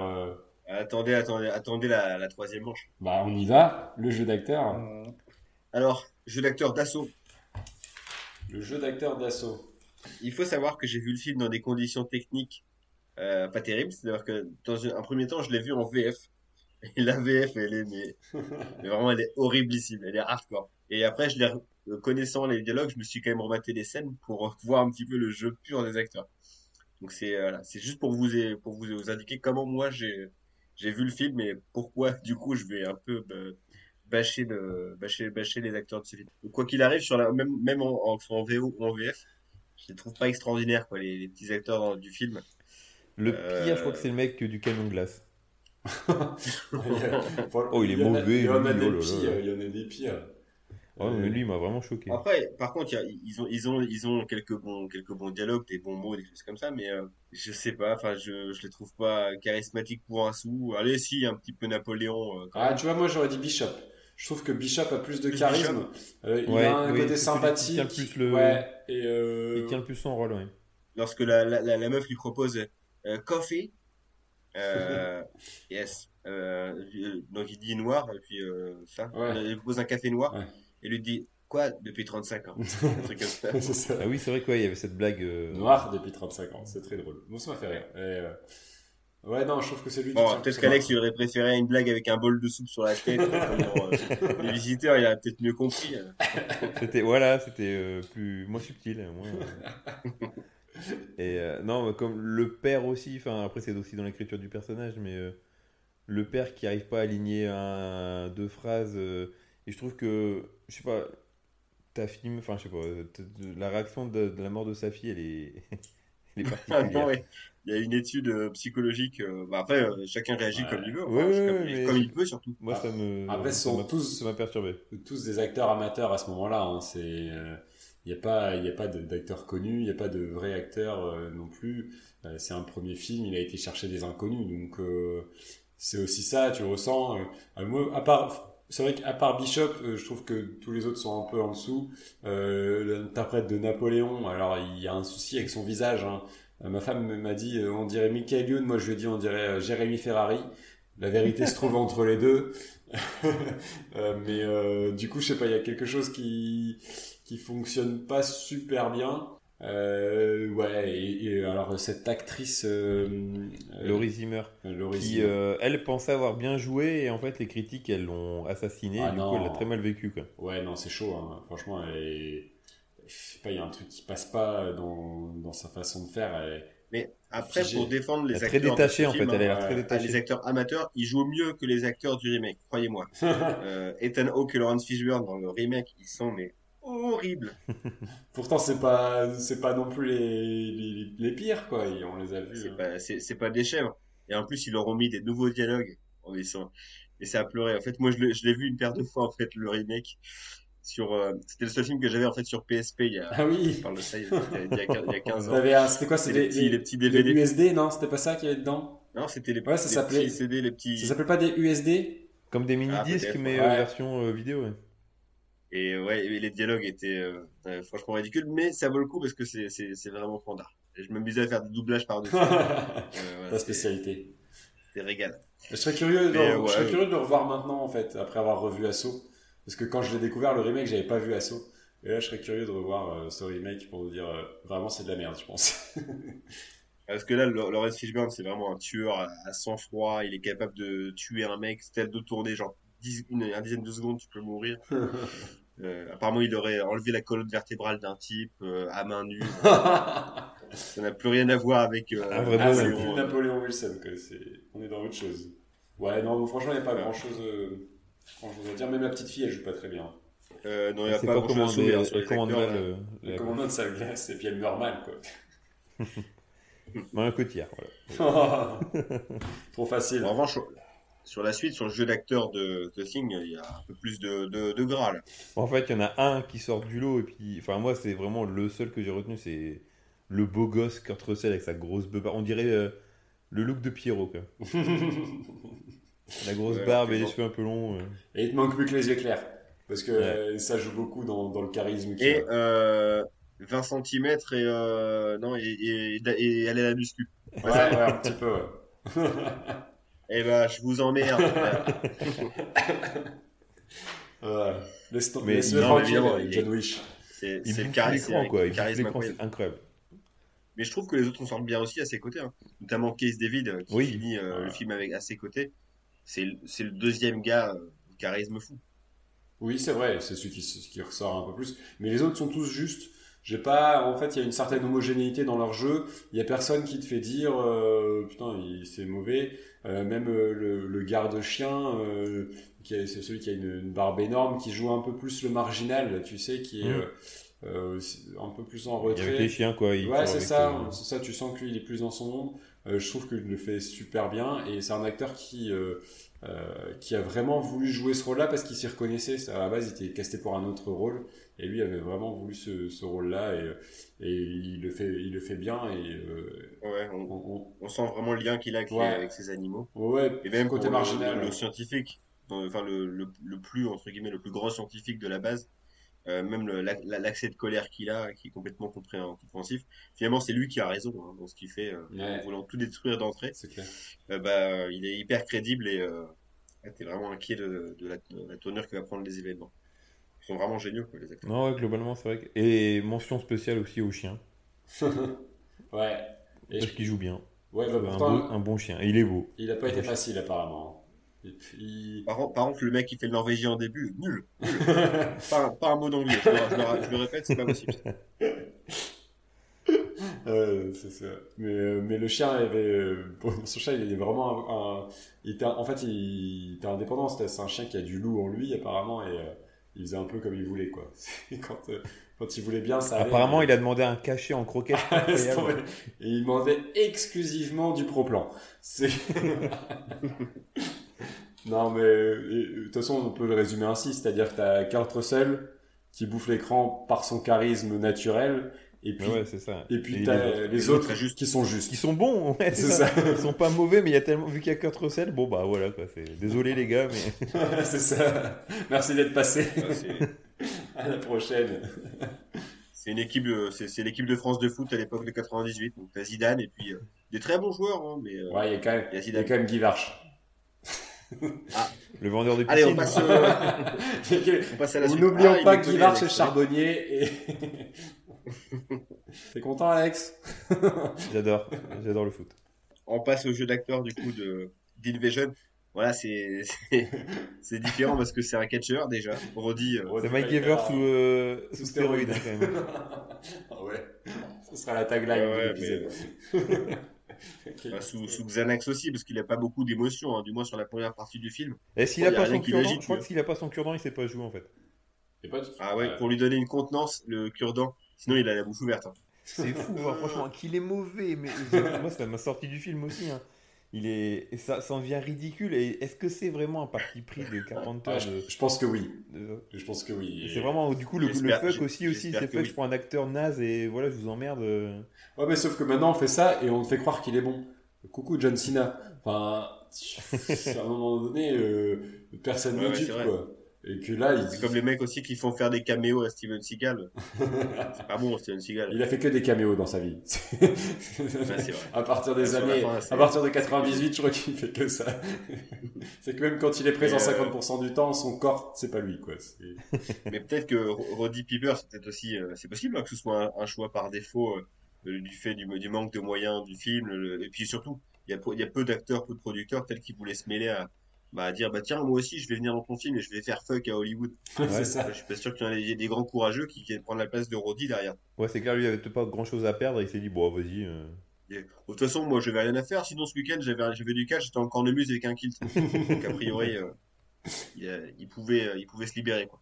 Ouais, mi- mine de rien, il- tu le retrouves euh, euh, quand tu vas sur sa, sur son, sa fiche IMDb, il a euh, 100 168 apparitions à l'écran. Alors il y a beaucoup de trucs euh, de, de catch, mais euh, mine de rien, il, Ouais, il y a quelques films et quelques séries, quand même. ouais, ouais, il est apparu dans pas mal de trucs quand même. Quoi. Et il est décédé, je crois, ce monsieur, en 2016, par là. euh, il est décédé en 2015 à l'âge de 61 ans. Ouais. Tout à fait. Et après, bon, bah, il y a son acolyte Case David hein, dans euh, Invasion qui, bah, qui, qui est toujours pas mal, quoi. Mais Ouais, mais qui est pas au niveau de ce qu'il euh, de ce qu'il fait euh, dans The Thing euh, justement parce qu'on on Bah, il parlait a pas un avant. grand rôle non plus, on le voit pas beaucoup, hein, non À part Ouais, la scène de parce que- bagarre. Parce qu'au euh, départ, en plus, il veut pas trop se mêler à. Ah, c'est comme c'est comme le deuxième personnage principal. Hein. Ouais, mais je trouve que Roddy Piper, on le voit que... enfin, On le voit tout le 90%, ouais, sur même 100% du temps du, film. temps. Ouais, mais qui est pas euh, qui est pas au summum du charisme, euh, qui est pas euh, Mm. l'acteur studio incarné. Euh, mais, Mais ça va, il est, il est suffisamment expressif sur les scènes importantes, comme euh, le fameux retirage de lunettes. ouais. Il fait bien l'étonnement, là. Oui. Ah, là, là, vraiment bien joué. Et il y a une scène culte qui, je sais pas te dire si c'est euh, bien joué ou si c'est à la limite du ridicule. C'est quand il entre dans la banque, euh, tu sais, avec son fusil et, euh, et qui dit I chew bubblegum and kick ass and I'm out of bubblegum. C'est un truc qui est resté aussi. En gros, voilà, je, pour les non euh, ang- anglophones, c'est je, suis- je, je suis venu ici pour manger des, mâcher du chewing gum et euh, et botter des, botter des culs et j'ai plus de chewing gum. Et il est là pour euh, tuer euh, un peu tous les. Mais la façon dont il le dit, c'est tellement plat. Ouais. Je suis sûr que cette phrase-là, avec, euh, avec une voix qui nous parle plus, pas forcément un très bon acteur, mais genre Schwarzenegger, eh ben, C'est marrant, je pensais à lui. Je pensais à fait lui ficelle, ouais. direct. Ouais. J'avoue que tu peux placer un Schwarzenegger dans ce film-là, ça marche mieux. On peut... Ah oui, Ouais, je pense, mais ouais. c'est- ce serait incohérent par rapport au propos du film. Schwarzenegger qui, lui, est, est vraiment le, Ah, ouais. le, le gars des studios quoi, de, de cette époque-là. Ouais, c'est vrai, c'est vrai. Ça aurait été encore plus fort de la part de Carpenter. Ouais, même, même qu'ils évitent. Je crois que j'ai noté qu'il jouait même comme une brique, hein, tu vois. Donc, euh, c'était pas. euh, Ça tombe bien pour quelqu'un qui est dans le bâtiment. C'était pour ça. Excellent. Euh, ah, et puis l'actrice qui joue Holly, euh, à part son regard glacial, Bah, elle a un peu le même regard que Laurie Zimmer dans Assaut, je trouve. encore plus glacial parce qu'elle a pas de, elle a pas de pupille. Elle aurait dû plus jouer dans The Thing, un glacial, la glace, tout ça. Ah ouais. Allez, euh, on- Ah donc On le point, à qui le point? Ah là là. En fait, c'est un épisode où il y a zéro suspense. On a fait un mauvais choix. On n'aurait pas dû prendre un film aussi bon. C'est ma faute. C'est moi qui ai voulu parler de The Thing. Mais, euh, mais parce que c'est parce que voilà, c'est c'est bien aussi de parler de, de grands films. Mais euh, bah ils jouent tous bien dans The Thing comparé aux autres quoi. Pour moi, Ouais, c'est mais- The Thing, il n'y a pas, pas photo. pour moi, alors très bien The Thing, euh, mais moi je vais quand même mettre un point à Roddy Piper parce que parce que en fait ça colle parfaitement à ce que voulait faire, je pense, euh, euh, Carpenter de ce film. Et peut- peut-être que c'est un excellent acteur, en fait, peut-être que c'est Sean Penn, en fait, euh, Roddy Piper, mais qu'il a été dirigé de cette façon-là. Euh, je pense que Sean Penn joue de la même façon. C'est- c'est- il Ah, n'est d'accord. pas meilleur acteur que Roddy Piper. Euh, moi, je l'ai trouvé extrêmement sympathique, en fait, c'est pour ça, Roddy Piper. Donc, Je suis euh, j'ai d'accord. envie de lui mettre un point. Je suis d'accord. Il est très sympathique. Mais parce qu'il est bené, t'as envie de l'aider, t'as envie de lui apprendre des choses, d'apprendre à compter, déjà. Ah, c'est dur, c'est dur. C'est pas bien de se moquer comme ça. Petit point de sympathie pour lui. C'est- très très très gentil pour lui. Bon, et voilà, The Thing explose tout. En fait, on s'en fout qui gagne, parce que l'important c'est de parler des films. Dire. Oui, oui. Ça. Sur cet épisode-là, on va dire ça. non, vraiment, c'est. euh, Bon, ouais, écoutez. Mais est-ce qu'on aurait pu trouver des films de Carpenter qui, euh, qui se fassent plus la bagarre? Là, là, après, on a choisi des films qui, euh, pour ma part, moi, je voulais vraiment parler d'Invasion parce que c'est un film que je voulais, euh, que certains d'entre vous qui ne l'avaient pas vu le, le voient, quoi. Peut-être que, je sais pas, Halloween ou Christine auraient pu, euh, Ouais, mais c'était trop évident pour euh, le, le, le thème Ouais. d'aujourd'hui d'a- d'Halloween. Oui, non, mais C'est ouais, oui, oui. vrai. Et euh, c'est intéressant parce que c'est vrai qu'on sait, c'est une chose qu'on fait pas assez souvent. C'est euh, que le processus qui nous a amené à choisir ce, ce film-là. Euh, donc toi, tu as choisi euh, euh, Invasion Los Angeles parce que tu, tu voulais en, en parler. Euh, un peu de la même façon. Moi, The Thing m'avait vraiment marqué et, euh, et c'est euh, mon triptyque préféré de, de Carpenter, c'est Halloween, Christine et The Thing. Donc à partir de là, je, comme Halloween, on avait dit qu'on l'écartait parce que l'épisode Halloween c'était trop trop évident. Euh, et euh, Christine, on se le garde pour un autre épisode euh, plus tard. Donc il me restait euh, The Thing qui m'a vraiment euh, foutu une claque la première fois où je l'ai vu. Et j'avais envie d'avoir votre avis aussi. euh, parce que c'est euh, après, on avait parlé de The Descent une fois, mais sinon on n'a vraiment pas beaucoup abordé l'horreur dans, le podcast. Là, on est dedans, donc je voulais, je voulais, je voulais en parler. Et toi, Asso, Alex, Moi, je l'avais pris parce que je connaissais absolument de Carpenter. Je me suis dit, il faut bien commencer par un film, donc commencer par le premier vrai film. Donc, euh, tout simplement. Et, et puis voilà, puis c'est un film que je connaissais surtout parce qu'il y a eu le remake. Ouais. Et donc, je voulais, euh, je voulais voir. Mais euh, avant de parler de, de faire une petite conclusion, on a, il manque quand même une catégorie, peut-être juste pour le fun. Hein, euh, non mais qui est importante. Et on en parle quand même. alors Pierrot, Pierrot, quelle est cette catégorie? Euh, euh, la musique? Ah, la ça. musique. Bah oui, parce que euh, on n'a pas beaucoup parlé, mais euh, la musique chez Carpenter c'est hyper important. C'est-à-dire que là, dans deux films sur trois, il compose lui-même les musiques.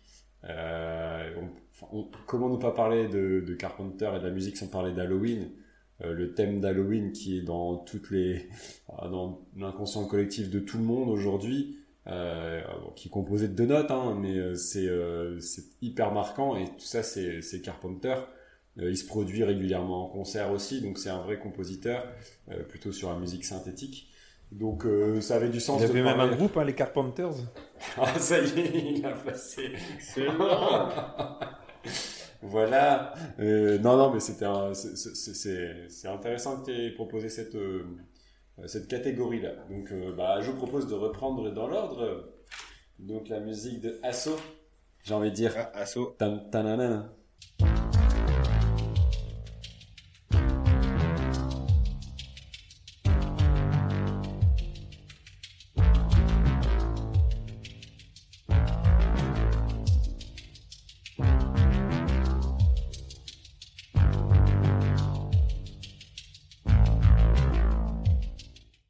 Ménène, la, la musique. Tadadam, Ménène 24 heures. T'es horrible. T'es horrible. Euh, c'est... Alors, moi, ma femme, elle me dit Eh, c'est la musique du Palmacho. Je dis non, c'est pas. Ouais, c'est c'est pas. tanana, c'est. c'est pas pareil. Donc, euh, moi, c'est une musique euh, que j'adore. Euh, vraiment, c'est une piste que j'écoute. euh, Elle est sympa, mais isolé, il, quoi. Il- il la sort trop, trop souvent dans le, dans le film. Quoi. Il, est- il est- il est resté bloqué sur la touche et elle est omniprésente dans le film. mais- Après, pour, juste pour l'info, euh, c'est une chanson qui a été inspirée de, de l'inspecteur Harry et aussi de Immigrant Song de Led Zepp.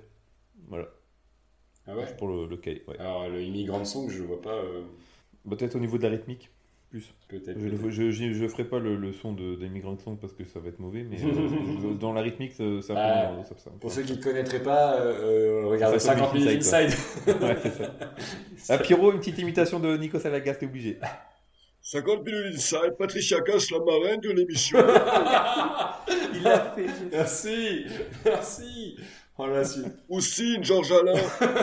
en fait, je sais dire que des petits mots. Je sais pas faire des longues phrases avec cette. Ah, si on gagne pas de, de l'audimat avec ça, les gars, je comprends pas. Ah, je suis content que tu l'aies fait. Ah, merci, merci. Euh, Je sais pas si à l'audio, c'est euh, c'est convaincant. C'était parfait. En tout cas, dans ma tête, c'est pas Ah, mal. moi, je, Si, si, c'est bien. j'avais c'est l'impression de regarder la Starac, quoi. Chose que je n'ai jamais fait de ma vie, mais j'avais l'impression d'y être. Moi, je- le seul truc, c'est Pierre qui me l'a fait, c'est la marraine de l'émission. Ah, donc le gars téléphone pendant l'émission maintenant, on en est là. Non, non, plus rien la, musique de d'Invasion. Ah. Euh, Bah attends, attends, on n'a pas fini sur Assaut. ouais, mais c'était pour ça. Mais, euh, mais Carpenter réutilise, euh, euh, fait beaucoup ça dans ses films. C'est-à-dire que ces thèmes reviennent euh, régulièrement. euh, Ouais, ça te- bah, ça te t'enfonce dans le crâne et tu l'oublies pas, quoi. Mais euh, écoutez le, le, le, le- main title de d'Assaut, euh, qui est repris dans ses derniers albums, d'ailleurs dans ses best-of souvent, euh, juste en piste isolée. Bah, c'est un morceau qui, qui, qui est bien, quoi. La rythmique est belle. Et puis, après, il l'a fait varier quand même dans le film. C'est-à-dire que t'as, t'as une note en fond aussi euh, qui monte. Et avec cette rythmique euh, par au-dessus Mm. que je trouve, que moi, que, moi que j'adore. Après, c'est vraiment, c'est, ça, c'est un- c'est une, une sensibilité personnelle. C'est de la musique que je peux réécouter régulièrement. Très bien. voilà. Sur The Thing,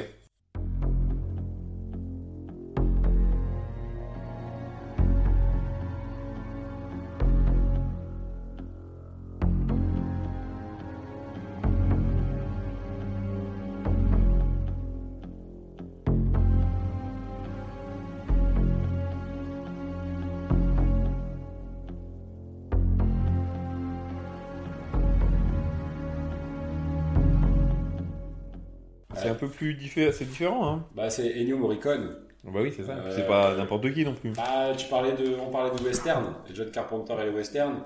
Ennio Morricone, c'est euh, le compositeur de western. Quoi. New Morricone, il est moins branché synthétiseur déjà. Même s'il en, il en, il en use de temps en temps. Ouais, euh, il y, a, il y a du synthé parce que c'est, il est quand même, euh, il en- enfin les, les deux font un peu de musique aussi. Hein, Carpenter peut plus s'en empêcher d'en faire un peu dessus. Donc il y a un petit peu de synthé aussi. Mais moi, ça, la musique m'a moins marqué pour The Thing euh, personnellement. Je suis Ouais, d'accord. elle, elle est avec toi. moins, elle, elle accompagne moins l'action. C'est euh, c'est plus vrai pour les deux autres films. Là, elle est un peu plus effacée. Plus Non, en am- attendez, c'est pas vrai. Ceci ne peut pas avoir le point, c'est ça? Attends, on pas Elle est fini. plus en pas ambiance. fini. Elle est plus en ambiance, ouais, le, la musique. Non, puis euh, juste parfois elle se, elle, elle, elle s'arrête Ah, au profit d'une ambiance sonore. Oui, c'est ouais, c'est ça, ce que je veux dire. Et le, le- effectivement, c'est hyper important dans le film, ce, cette ambiance sonore-là, c'est-à-dire que tu vas entendre euh, euh, les bruits du vent euh, ou des, des choses comme ça, euh, sans musique, et ça va, ça te met aussi dans le, dans l'ambiance des personnages pour être au, plus, au cœur de l'action. Donc, il y, a- il y a vraiment un travail sur le son, en tout cas, qui est, un- qui est important. C'est, ça m'a vraiment ce, ce- sentiment d'être isolé avec eux, de, de sentiment de- d'inquiétude et de peur qui, qui est, euh, qui est Qui est accentué ouais. par, le, par le son, plus que par la musique, qui m'a moins marqué. d'accord. Même s'il y a un petit Ouais, côté carpenteresque sur la musique quand même. Oui, je pense qu'il y a dû, euh, il y a dû dire hop hop hop et. euh, Ouais. J'ai une ou deux notes là, regarde, euh, ça fait. euh, J'aime bien, tu peux les mettre. Ils sont rares les mecs qui peuvent dire ça à Ennio Morricone. c'est clair. Euh, ouais, c'est pas mal, mais je peux encore customiser ta musique. Oula. Faut être, euh, ouais, faut, avoir- faut être. Non, je suis d'accord avec vous. hein, Le, travail du son, il est, il est capital. Et puis pour euh, vraiment retranscrire le, le froid polaire et puis l'inquiétude grandissante. En Alex. revanche, pour The. ouais, non, ouais, Alex. je suis de... pas plus à dire sur ça. C'est. Ok, euh, ok. Bon, on enchaîne. Alors, du coup, euh, They Live.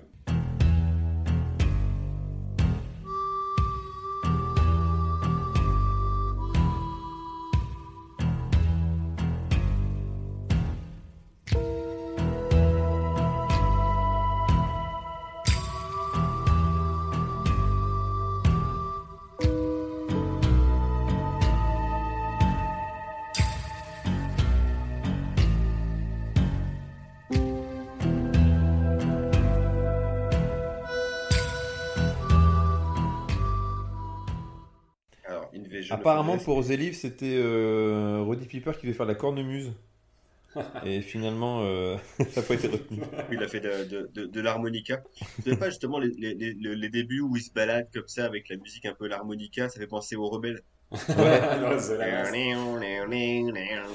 Il arrive dans les villes et tout. ouais. Ah, Mais j'aime bien aussi le, le score de d'Invasion, euh, je le trouve sympa. C'est, ça fait aussi très années 80. euh, Moi, je trouve qu'il a encore en plus répété.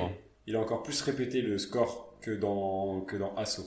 C'est-à-dire qu'il revient toujours un peu systématiquement. Sauf au début, il y a des sonorités euh, jazzy très euh, années 80. Et en- par contre, ce que j'ai aimé, Si, il y, a- il y a des trucs un peu, comme tu disais, que je disais, un peu country guitare euh, ouais, lorsqu'il arrive dans la, dans la ville. Ouais, mais tu vois, en fait, selon, le, selon les scènes qui vont arriver, selon la montée en tension, tu vas avoir un instrument, euh, et tu vas avoir de l'harmonica, à un moment donné, euh, tu sais que tu vas avoir une confrontation un peu style western. Et à un moment donné, et à un autre moment, ensuite, quand ils commencent à, euh, euh, à se regrouper avec un groupe de, euh, de résistants, euh, là, tu vas avoir de la caisse claire plus militaire. En disant, ils sont en train de se construire une armée. J'ai le sentiment que la vrai. musique appuie. Alors, c'est toujours le même thème, mais accompagné d'un autre instrument. T'as Oui, plus de l'harmonica et de la caisse claire qui vient appuyer ça. Il y a une redondance quand même dans le thème euh, que j'aime un peu moins euh, pour, pour ma part que, que dans ce. Après, l'avantage de la musique du film euh, de They Live, c'est quand même euh, le, le fait qu'il apporte un peu plus de rythme à un, un film qui est, qui est justement un rythme très irrégulier. Donc, euh, ça vient un petit peu euh, booster le tout. Quoi. Imaginez, They Live sans, sans musique. Ouais. They sleep quoi. Là, c'est vraiment. Bon, on a été court, mais euh, mais mais, euh, mais intéressant, j'espère. Oui. Bon, euh, Du, du coup, qui gagnerait cette catégorie? moi, moi, c'est pas de surprise. j'adore la musique d'assaut et et je prends toujours autant de plaisir à, à l'écouter. Donc, quand en voyant le film, j'ai j'ai vraiment kiffé. Donc, je, je mets mon point à assaut. Ouais, pardon, moi, je, pareil, je vais prendre aussi Asso parce que c'est celle qui me, dont je me rappelle le plus. Et puis je trouve qu'elle est sympa. Et puis parce que euh, si c'est, euh, si ça a été influencé par les Zeppelin, euh, moi ça me va. Et, euh, ouais, donc moi pour la variété des sonorités plutôt euh, They Live avec euh, et moi j'adore l'harmonica vous le savez C'est vrai, bah, tu es un sacré joueur d'harmonica d'ailleurs. c'est mon univers vous savez que mes mères du Kentucky mon père du Wyoming donc forcément euh, les chiens font pas des chats C'est vrai, c'est vrai, c'est vrai. Et- Et ton cousin d'Oklahoma, ne l'oublions pas. ouais ok ici Bon, bah voilà. Du coup, le gagnant. Quelle surprise. surprise. Quel suspense. ouais, On on aura est douté quand même Tenu en haleine tout le monde. Et on aura fait gagner moment. euh, The Thing, qui est juste un chef-d'œuvre du cinéma euh, fantastique, quoi. Je suis content parce que je l'avais jamais vu. Et je me suis pris une belle claque et c'était jubilatoire. C'était vraiment euh, un plaisir à voir euh, tout ce, ce gore. euh, C'était trop bien. Et du coup, j'ai hâte de voir un prochain film que tu vas nous choisir euh, Ah, bien hardcore comme ça et ça va me faire bien, bien je vais kiffer. vous faire plaisir. Mais je suis content, euh, rien que pour ça, de l'avoir choisi, tu vois. Ouais. et si t'aimes bien la pâte à pote Flubber on euh, Mais je l'ai revu il y a pas longtemps, Flubber, et euh, avec mon fils et on s'est et, et bien ça marré. va Non, c'est moi, je me suis bien marré. Ah, moi, j'ai trouvé ça chier. Alors que j'aimais bien quand j'étais gamin. Eh bon, c'est une autre histoire. ah si attends c'est trop marrant à un moment donné quand ils mettent des trucs sous les baskets et puis rebondissent et tout Euh, et toi, Pierrot, tu l'avais déjà vu The Thing? Ouais, euh, je l'avais même déjà vu cette année, euh, il y a, il y a quoi, il y a six mois. L'an passé, ça fait peut-être cinq fois que je le vois. Depuis que j'ai découvert, il y a, enfin, depuis que je l'ai vu il y a cinq ans, je crois que je, le vois une fois par an. Exactement comme Jurassic Park, comme de la même façon. Comme les anges gardiens. Ouais, je, prends quand même plus de plaisir sur Jurassic Park que sur The. Mais euh, très très C'est bon. pas le même plaisir, disons. Non, c'est différent. Non, mais c'est bien. C'est plus court. C'est autre chose. Non, c'est bien de. Moi, je, je- je suis hyper content de l'épisode. C'est un épisode que j'attendais avec impatience depuis longtemps. Et euh, je suis content qu'on ait pu. C'est la première fois qu'on parle d'un réalisateur. Euh, je pense qu'on pourrait faire un épisode 2 rien que sur ce, ce réalisateur-là parce qu'il y a, il y a beaucoup à dire, mais euh, ça peut aussi donner à réflexion peut-être sur d'autres réals. euh, euh, je pense qu'on en fera d'autres, mais c'était. Oui, euh, ouais. c'était Ouais. super plaisant de se plonger euh, aussi euh, dans des œuvres d'un auteur et de, de pouvoir les comparer et d'avoir des œuvres Ouais, complètement raison. différentes. Quoi. T'as raison, Aurel, on en fera d'autres des réalisateurs, peut-être même des Français. Moi, j'ai un quelqu'un Je je vois pas de qui tu, tu pourrais parler du tout. Euh, non. Antoniente, moi je pense à un épisode spécial Antoniente.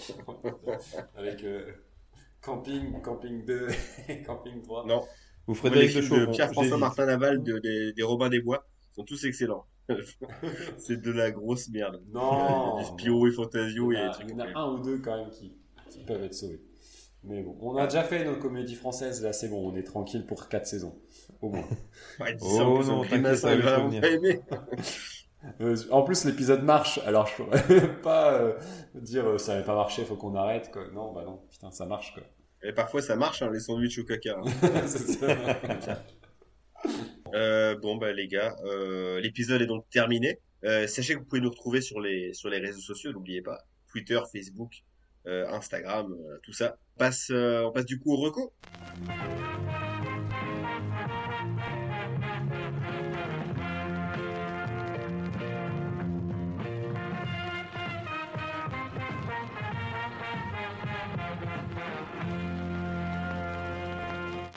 Euh, moi, c'est une euh, fiction que j'ai découvert sur Canal+ cette semaine, Euh, une comédie d'Alex Lutz euh, qui s'appelle euh, La vengeance au triple galop, qui est une parodie des soap-opéras des années 80 euh, à base de, de, de, de richissimes propriétaires terriens, d'équitation, de trahison, de chirurgie esthétique. voilà, c'est avec Alex Lutz.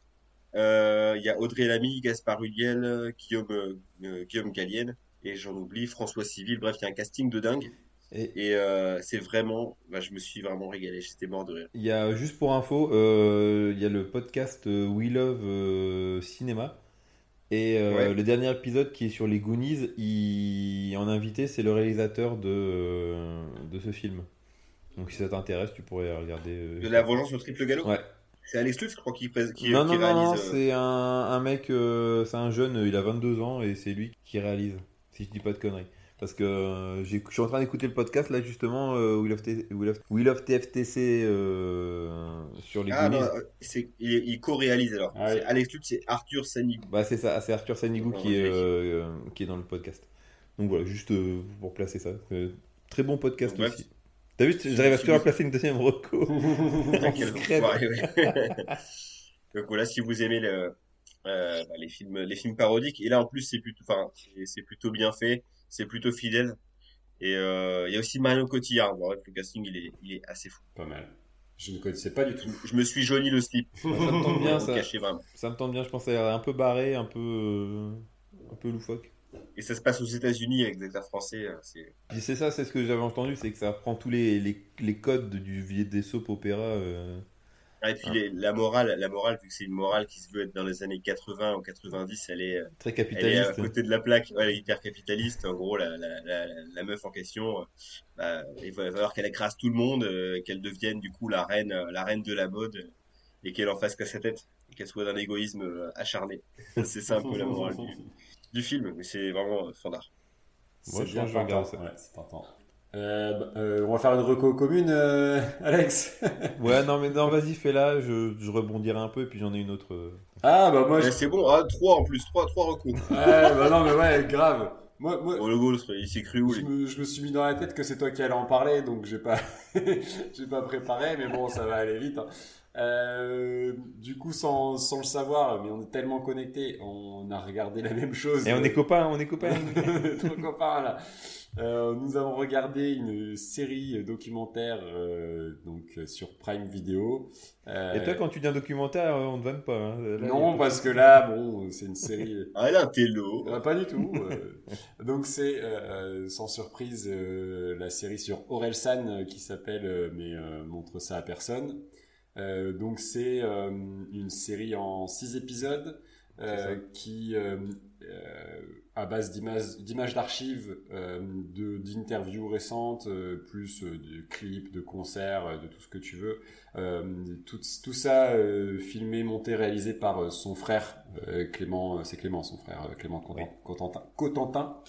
Donc vient raconter l'histoire d'Orelsan, donc de Aurélien Cotentin, rappeur normand qui a explosé après avoir eu euh, certaines déboires euh, euh, éthiques et judiciaires.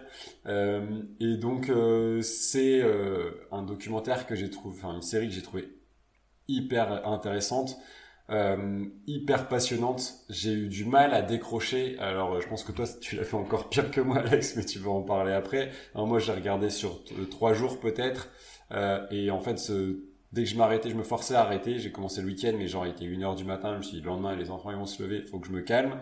Et sinon, j'aurais pu tous les enchaîner. C'est passionnant parce que euh, euh, parce que ça y parle de manière, euh, ça parle de manière franche euh, des choses, en tout cas, je, je, je pense, c'est l'impression que ça donne, euh, et puis que c'est, c'est, c'est, c'est quelqu'un euh, qui est j'ai apprécié de voir son, ce, ce, côté un peu sa sensibilité euh, marginale qu'il a pu avoir à un moment donné. C'est-à-dire que c'est quelqu'un qui était incompris de ses, de, sa, de, ses parents, de sa famille, euh, parce que il, voulait absolument vivre de cette passion, personne ne le comprenait. Et, euh, et en fait, avec le succès, le succès aidant, euh, ses parents ont, et sa famille ont ensuite compris les choses. Et, euh, et donc tout ce cheminement-là est, est, intéressant, au même titre que la success story qui, qui va naître où il revient sans détour sur les, passages un peu plus compliqués. Euh, et ça, j'ai trouvé euh, vraiment ça intéressant, bien plus que euh, le doc, sur Big Flo et Oli qui avait eu sur Netflix que j'ai arrêté en cours de route, qui était juste de l'auto-promo à tout va, euh, de l'auto-congratulation, que qui je trouvais inintéressant possible. Là, on est vraiment dans l'inverse et le cheminement, le fait d'avoir les images d'archives, je trouve que c'était passionnant. Et, euh, et il tease la saison 2 et j'ai vraiment envie de voir la saison 2, même si du coup, elle sera plus axée sur le présent et le futur que là, ce qu'on a eu sur, sur le passé. Peut-être un peu plus promo. Euh... Peut-être un peu plus. Euh, il y a une partie promo hein, quand même, faut pas se, faut pas se leurrer, Oui, mais mais ça bouffe pas, quoi. bouffe Ouais. pas le reste. Quoi. Moi, ce que j'ai adoré, c'est le fait que, en fait, son frère, euh, il y cru en lui dès le début et qu'il l'a filmé euh, depuis, euh, depuis ses, premiers, euh, ses, premiers, ses premiers essais. Et, et c'est- génial. C'est même quand j'adore, toutes ces scènes où il dit Mais ça va intéresser qui les scènes où ils, ils sont en train de bouffer ou juste il se passe rien? Et moi, c'est ça que je trouve ça vraiment intéressant quand je regarde des documentaires où je me dis des fois Putain, ils ont filmé ces, ces- scènes-là comme si euh, il y avait vraiment cette intention par la suite de, ben, de, de remplir un peu un, un moment où il se passe rien. Et, j'adore tous ces petits moments de vie. euh, en fait, tu peux te retrouver dans, dans, dans ces moments-là. C'est des mecs qui sont comme nous au final. euh, Euh, c'est ça. ouais. et quand tu, quand tu les vois ados euh, à faire les cons, à essayer de, pro- de, de faire un, un film ou euh, un clip plutôt, ben, moi ça me rappelle quand on était ado euh, avec toi Pierrot ou avec toi Aurélien, quand on a fait, on a fait des petits courts-métrages tout pourris. On les faisait avec les moyens du bord, avec la caméra de mon père, mais euh, on se marrait à faire ça et on n'avait pas l'ambition de, de faire euh, d'être les prochains Spielberg, mais euh, on se donnait un peu les moyens d'essayer de faire un truc qui nous fasse marrer et on passait du bon temps. Et là, le fait de les voir eux faire la même chose, tu dis, mais en fait, il y en a plein des gens comme ça qui font euh, Mhm. la même chose que nous. Et, et moi, oui, comme tu disais, en fait, j'ai vu, je savais que ça allait arriver le 15, euh, le 15 octobre. Et, et en fait, donc, c'est arrivé du vendredi. Et ben, j'ai commencé euh, l'après-midi. J'ai fait une pause euh, un, petit peu. Et j'ai enchaîné jusqu'à 1h du mat. J'ai tout maté en, en une, en une Ouais. grosse après-midi. En une grosse demi-journée. Et euh, j'arrivais pas à décrocher. J'ai envie de savoir, même si je connaissais en gros, gros l'histoire de d'Orelsan, c'est passionnant à suivre parce que le gars, il a quand même une, une trajectoire assez, euh, fou- assez folle, quoi. Ça commence à décoller et puis il se tape un gros, euh, un gros clash, un gros Ouais, bad buzz bad buzz, qui c'est était ça. vraiment. Euh, ça l'a- ça l'a- ça l'a quand même, ça lui a quand même servi. Le bad buzz avec Ségolène Royal. Ouais, bah, Non. avec euh, le fait Ah oui, fait, ouais, ouais. ils ont annulé carrément sa tournée. Ouais. C'est-à-dire qu'après ça, donc après le, le, le clip, euh, enfin, c'est même pas après le clip parce que c'est des années après finalement. C'est quand il y a commencé à avoir du c'est ça. succès, ils ont ressorti le clip de Sale pute, qui est juste en fait pour moi, euh, que- quand j'avais découvert euh, une chanson pas terrible en fait, et euh, où il joue, un, il interprète un personnage euh, qui devient un peu violent dans ses propos. Et donc tout, a- tout ça a été sorti de son contexte par des gens qui ne comprennent pas ce genre de musique comprendre. et qui ne veulent pas comprendre, qui vont utiliser ça politiquement. Et, euh, et du coup, bah, en fait, il, il était dans son élan, il commençait à tourner, et là, bah, en fait, tout s'est arrêté du jour au lendemain. Donc après, En même temps, je pense que c'était vachement formateur pour lui et, Ah ouais. et ça, le- ça- sans ça, je pense qu'il n'y a peut-être pas eu la carrière qu'il a eu maintenant parce que quand tu le vois revenir euh, un peu comme le Phoenix euh, avec. euh, San, euh, Ouais, le mec, euh, il a plus du tout la même gueule, les cheveux longs, euh, il, était pas gros, Orelsan, mais il était un peu Ouais, potelé, même, ouais. et, et là il revient tout fit et tout ça. Enfin, franchement, c'est c'est le renouveau du mec, et je pense que ça lui a fait du bien, malgré le fait qu'il a dû bien galérer euh, ça. pendant ces années. Et, euh. et c'est ça que j'ai aimé, c'est qu'ils ils en parlent sans détour sur le fait que c'était quelque chose de très marketing. Il a été chercher un réal qui l'a Ouais. aidé dans son image pour euh, revenir, et que ensuite, à un moment donné, quand il a voulu refaire quelque chose de plus authentique, et ils Ils étaient complètement en décalage, ils ont dit, bah, on arrête là, c'est pas du tout Ouais. ce que je veux faire. Et, Et- toute cette période Castor ouais. Flotteur aussi, c'est génial de les revoir du coup à l'ancienne, Ouais. pour refaire eux-mêmes leur, euh, Leur clip. leur Non, clip et tout. Tu dis c'est l'accomplissement aussi d'un projet euh, euh, qui part d'une volonté de faire, de vivre, enfin de, de vivre une passion, euh, de vivre avec avec des, des- des- entre potes, et c'est ce qu'ils ont gardé jusqu'au bout. Et donc quand tu parles d'identification, quand on, faisait, euh, on a fait des courts métrages ou des choses comme ça, et quand on fait un podcast comme on fait aujourd'hui, euh, bah on, on est là-dedans aussi. Oui, bah on, vit quelque chose qu'on a envie de vivre euh, sans se soucier plus, plus que ça de, de, de l'impact que ça, que ça aura. Et on le fait parce qu'on l'aime et on, on ira jusqu'où ça nous mènera. Et, et en fait, c'est ça qu'il a vécu. Donc, c'est l'identification, elle est facile à partir de là, quoi. Dernier truc pour finir sur ça, c'est que déjà, moi à la base, je suis pas méga rap, je suis vraiment plus euh, porté rock et tout ça. Euh, mais euh, Orelsan, ça m'a toujours parlé parce que c'est un mec de. C'est pas un mec de la cité, tu vois, c'est pour ça que j'ai un peu du mal avec le rap. C'est qu'en fait, euh, ça me parle pas, j'ai jamais vécu en cité, j'ai jamais eu les, les galères de, des mecs de là-bas. Et le fait qu'un. un- Il a été un peu jugé comme ça, mais un peu le Eminem français. Euh, le blanc euh, qui, qui en plus de ça Non, vit non, dans non, la. Le Eminem français, il y en a qu'un. Il s'appelle Harlem Starak 1. Terminé. J'allais dire Benny B. et euh, le fait que le mec il parle de C'est une province, c'est un de la province de l'attente du, du on fait rien c'est un peu un peu ce qu'on a vécu aussi dans une moindre mesure mais ça me parle beaucoup plus que euh, qu'un Booba ou tout comme ça tu vois Ah bah, c'est sûr. Donc c'est pour ça que j'ai voulu regarder ce reportage parce que je suis vraiment la carrière euh, de Dorelsan c'est vraiment un artiste qui me qui me plaît Ouais, énormément La musique est belle Et, aussi. euh, et musicalement, euh, c'est génial ce qu'il fait. Donc euh, voilà, Euh, franchement, donc ouais, euh, Reco Commune euh, ne montre ça à personne euh, sur Amazon Prime. Ouais. Pierre, je sais pas si ça t'intéresse plus que ça, je sais pas si t'es trop branché au Relsen. Moi, je suis plus Caris. Caris Bedozo. C'est faux. Non, si, j'aime bien, moi. Euh, non, mais Caris me fait beaucoup rire. C'est tellement euh, cru. Orelsan aussi, j'aime bien, mais euh, enfin, Caris, ça me fait vraiment. Enfin, faut vraiment l'écouter au troisième degré, évidemment. Euh, C'est pour ça la degré, alors. hein, ce ne sont pas des conseils à donne Caris, hein, c'est juste des, des divertissements, bien sûr. Mais euh, non, je trouve ça marrant. je, je, je sais pas si je peux balancer des, des lyrics, mais elles sont vraiment horribles. mais voilà, c'est euh, plus ma c'est plus ma cam Caris que Orelsan. Mais j'aime bien j'aime bien les deux. Bah, on- Mais ouais, du coup, je vais regarder votre Franchement, c'est top. documentaire. C'est top. Bon, c'est bien. J'en profite, je fais très très vite parce qu'on a été long sur la recall. Euh, un petit jeu sur la Switch, euh, Metroid Dread, qui est sorti Ah. euh, en octobre. C'est la version jamaïcaine de Metroid? Ouais, c'est Rastafari, c'est Babylone Oh, il est tard. On a passé minuit, il se transforme. Euh, non, non, donc Metroid Dread sur la Switch. Euh, mais nouveau Metroid Dread après, je sais plus, euh, trop longtemps. euh, c'est un- surtout c'est un en 2D. Ça faisait très très longtemps qu'il n'y avait pas eu un épisode 2D. C'est à l'ancienne, mais c'est vraiment super sympa, euh, très très très agréable à jouer. Je sais que ça vous parle pas du tout, vous deux. euh. Ah si, Metroid quand même. Non, mais si, je, je te vois mal le faire, Aurélien. Et puis Pierrot, euh, t'as pas de Switch, donc. euh, Ça va être- Encore moins. Mais Et voilà. Moi aussi, j'ai une reco, euh, la, la baignoire de la maison d'Houdini. c'est une attraction qui est pas bien connue En plus, fait. C'est Halloween, c'est le moment d'y aller. Ouais. Donc au début, on rentre dans une sorte de sas, comme ça. Il y a- il y, a la voix d'Houdini, fait Oh, bienvenue, machin.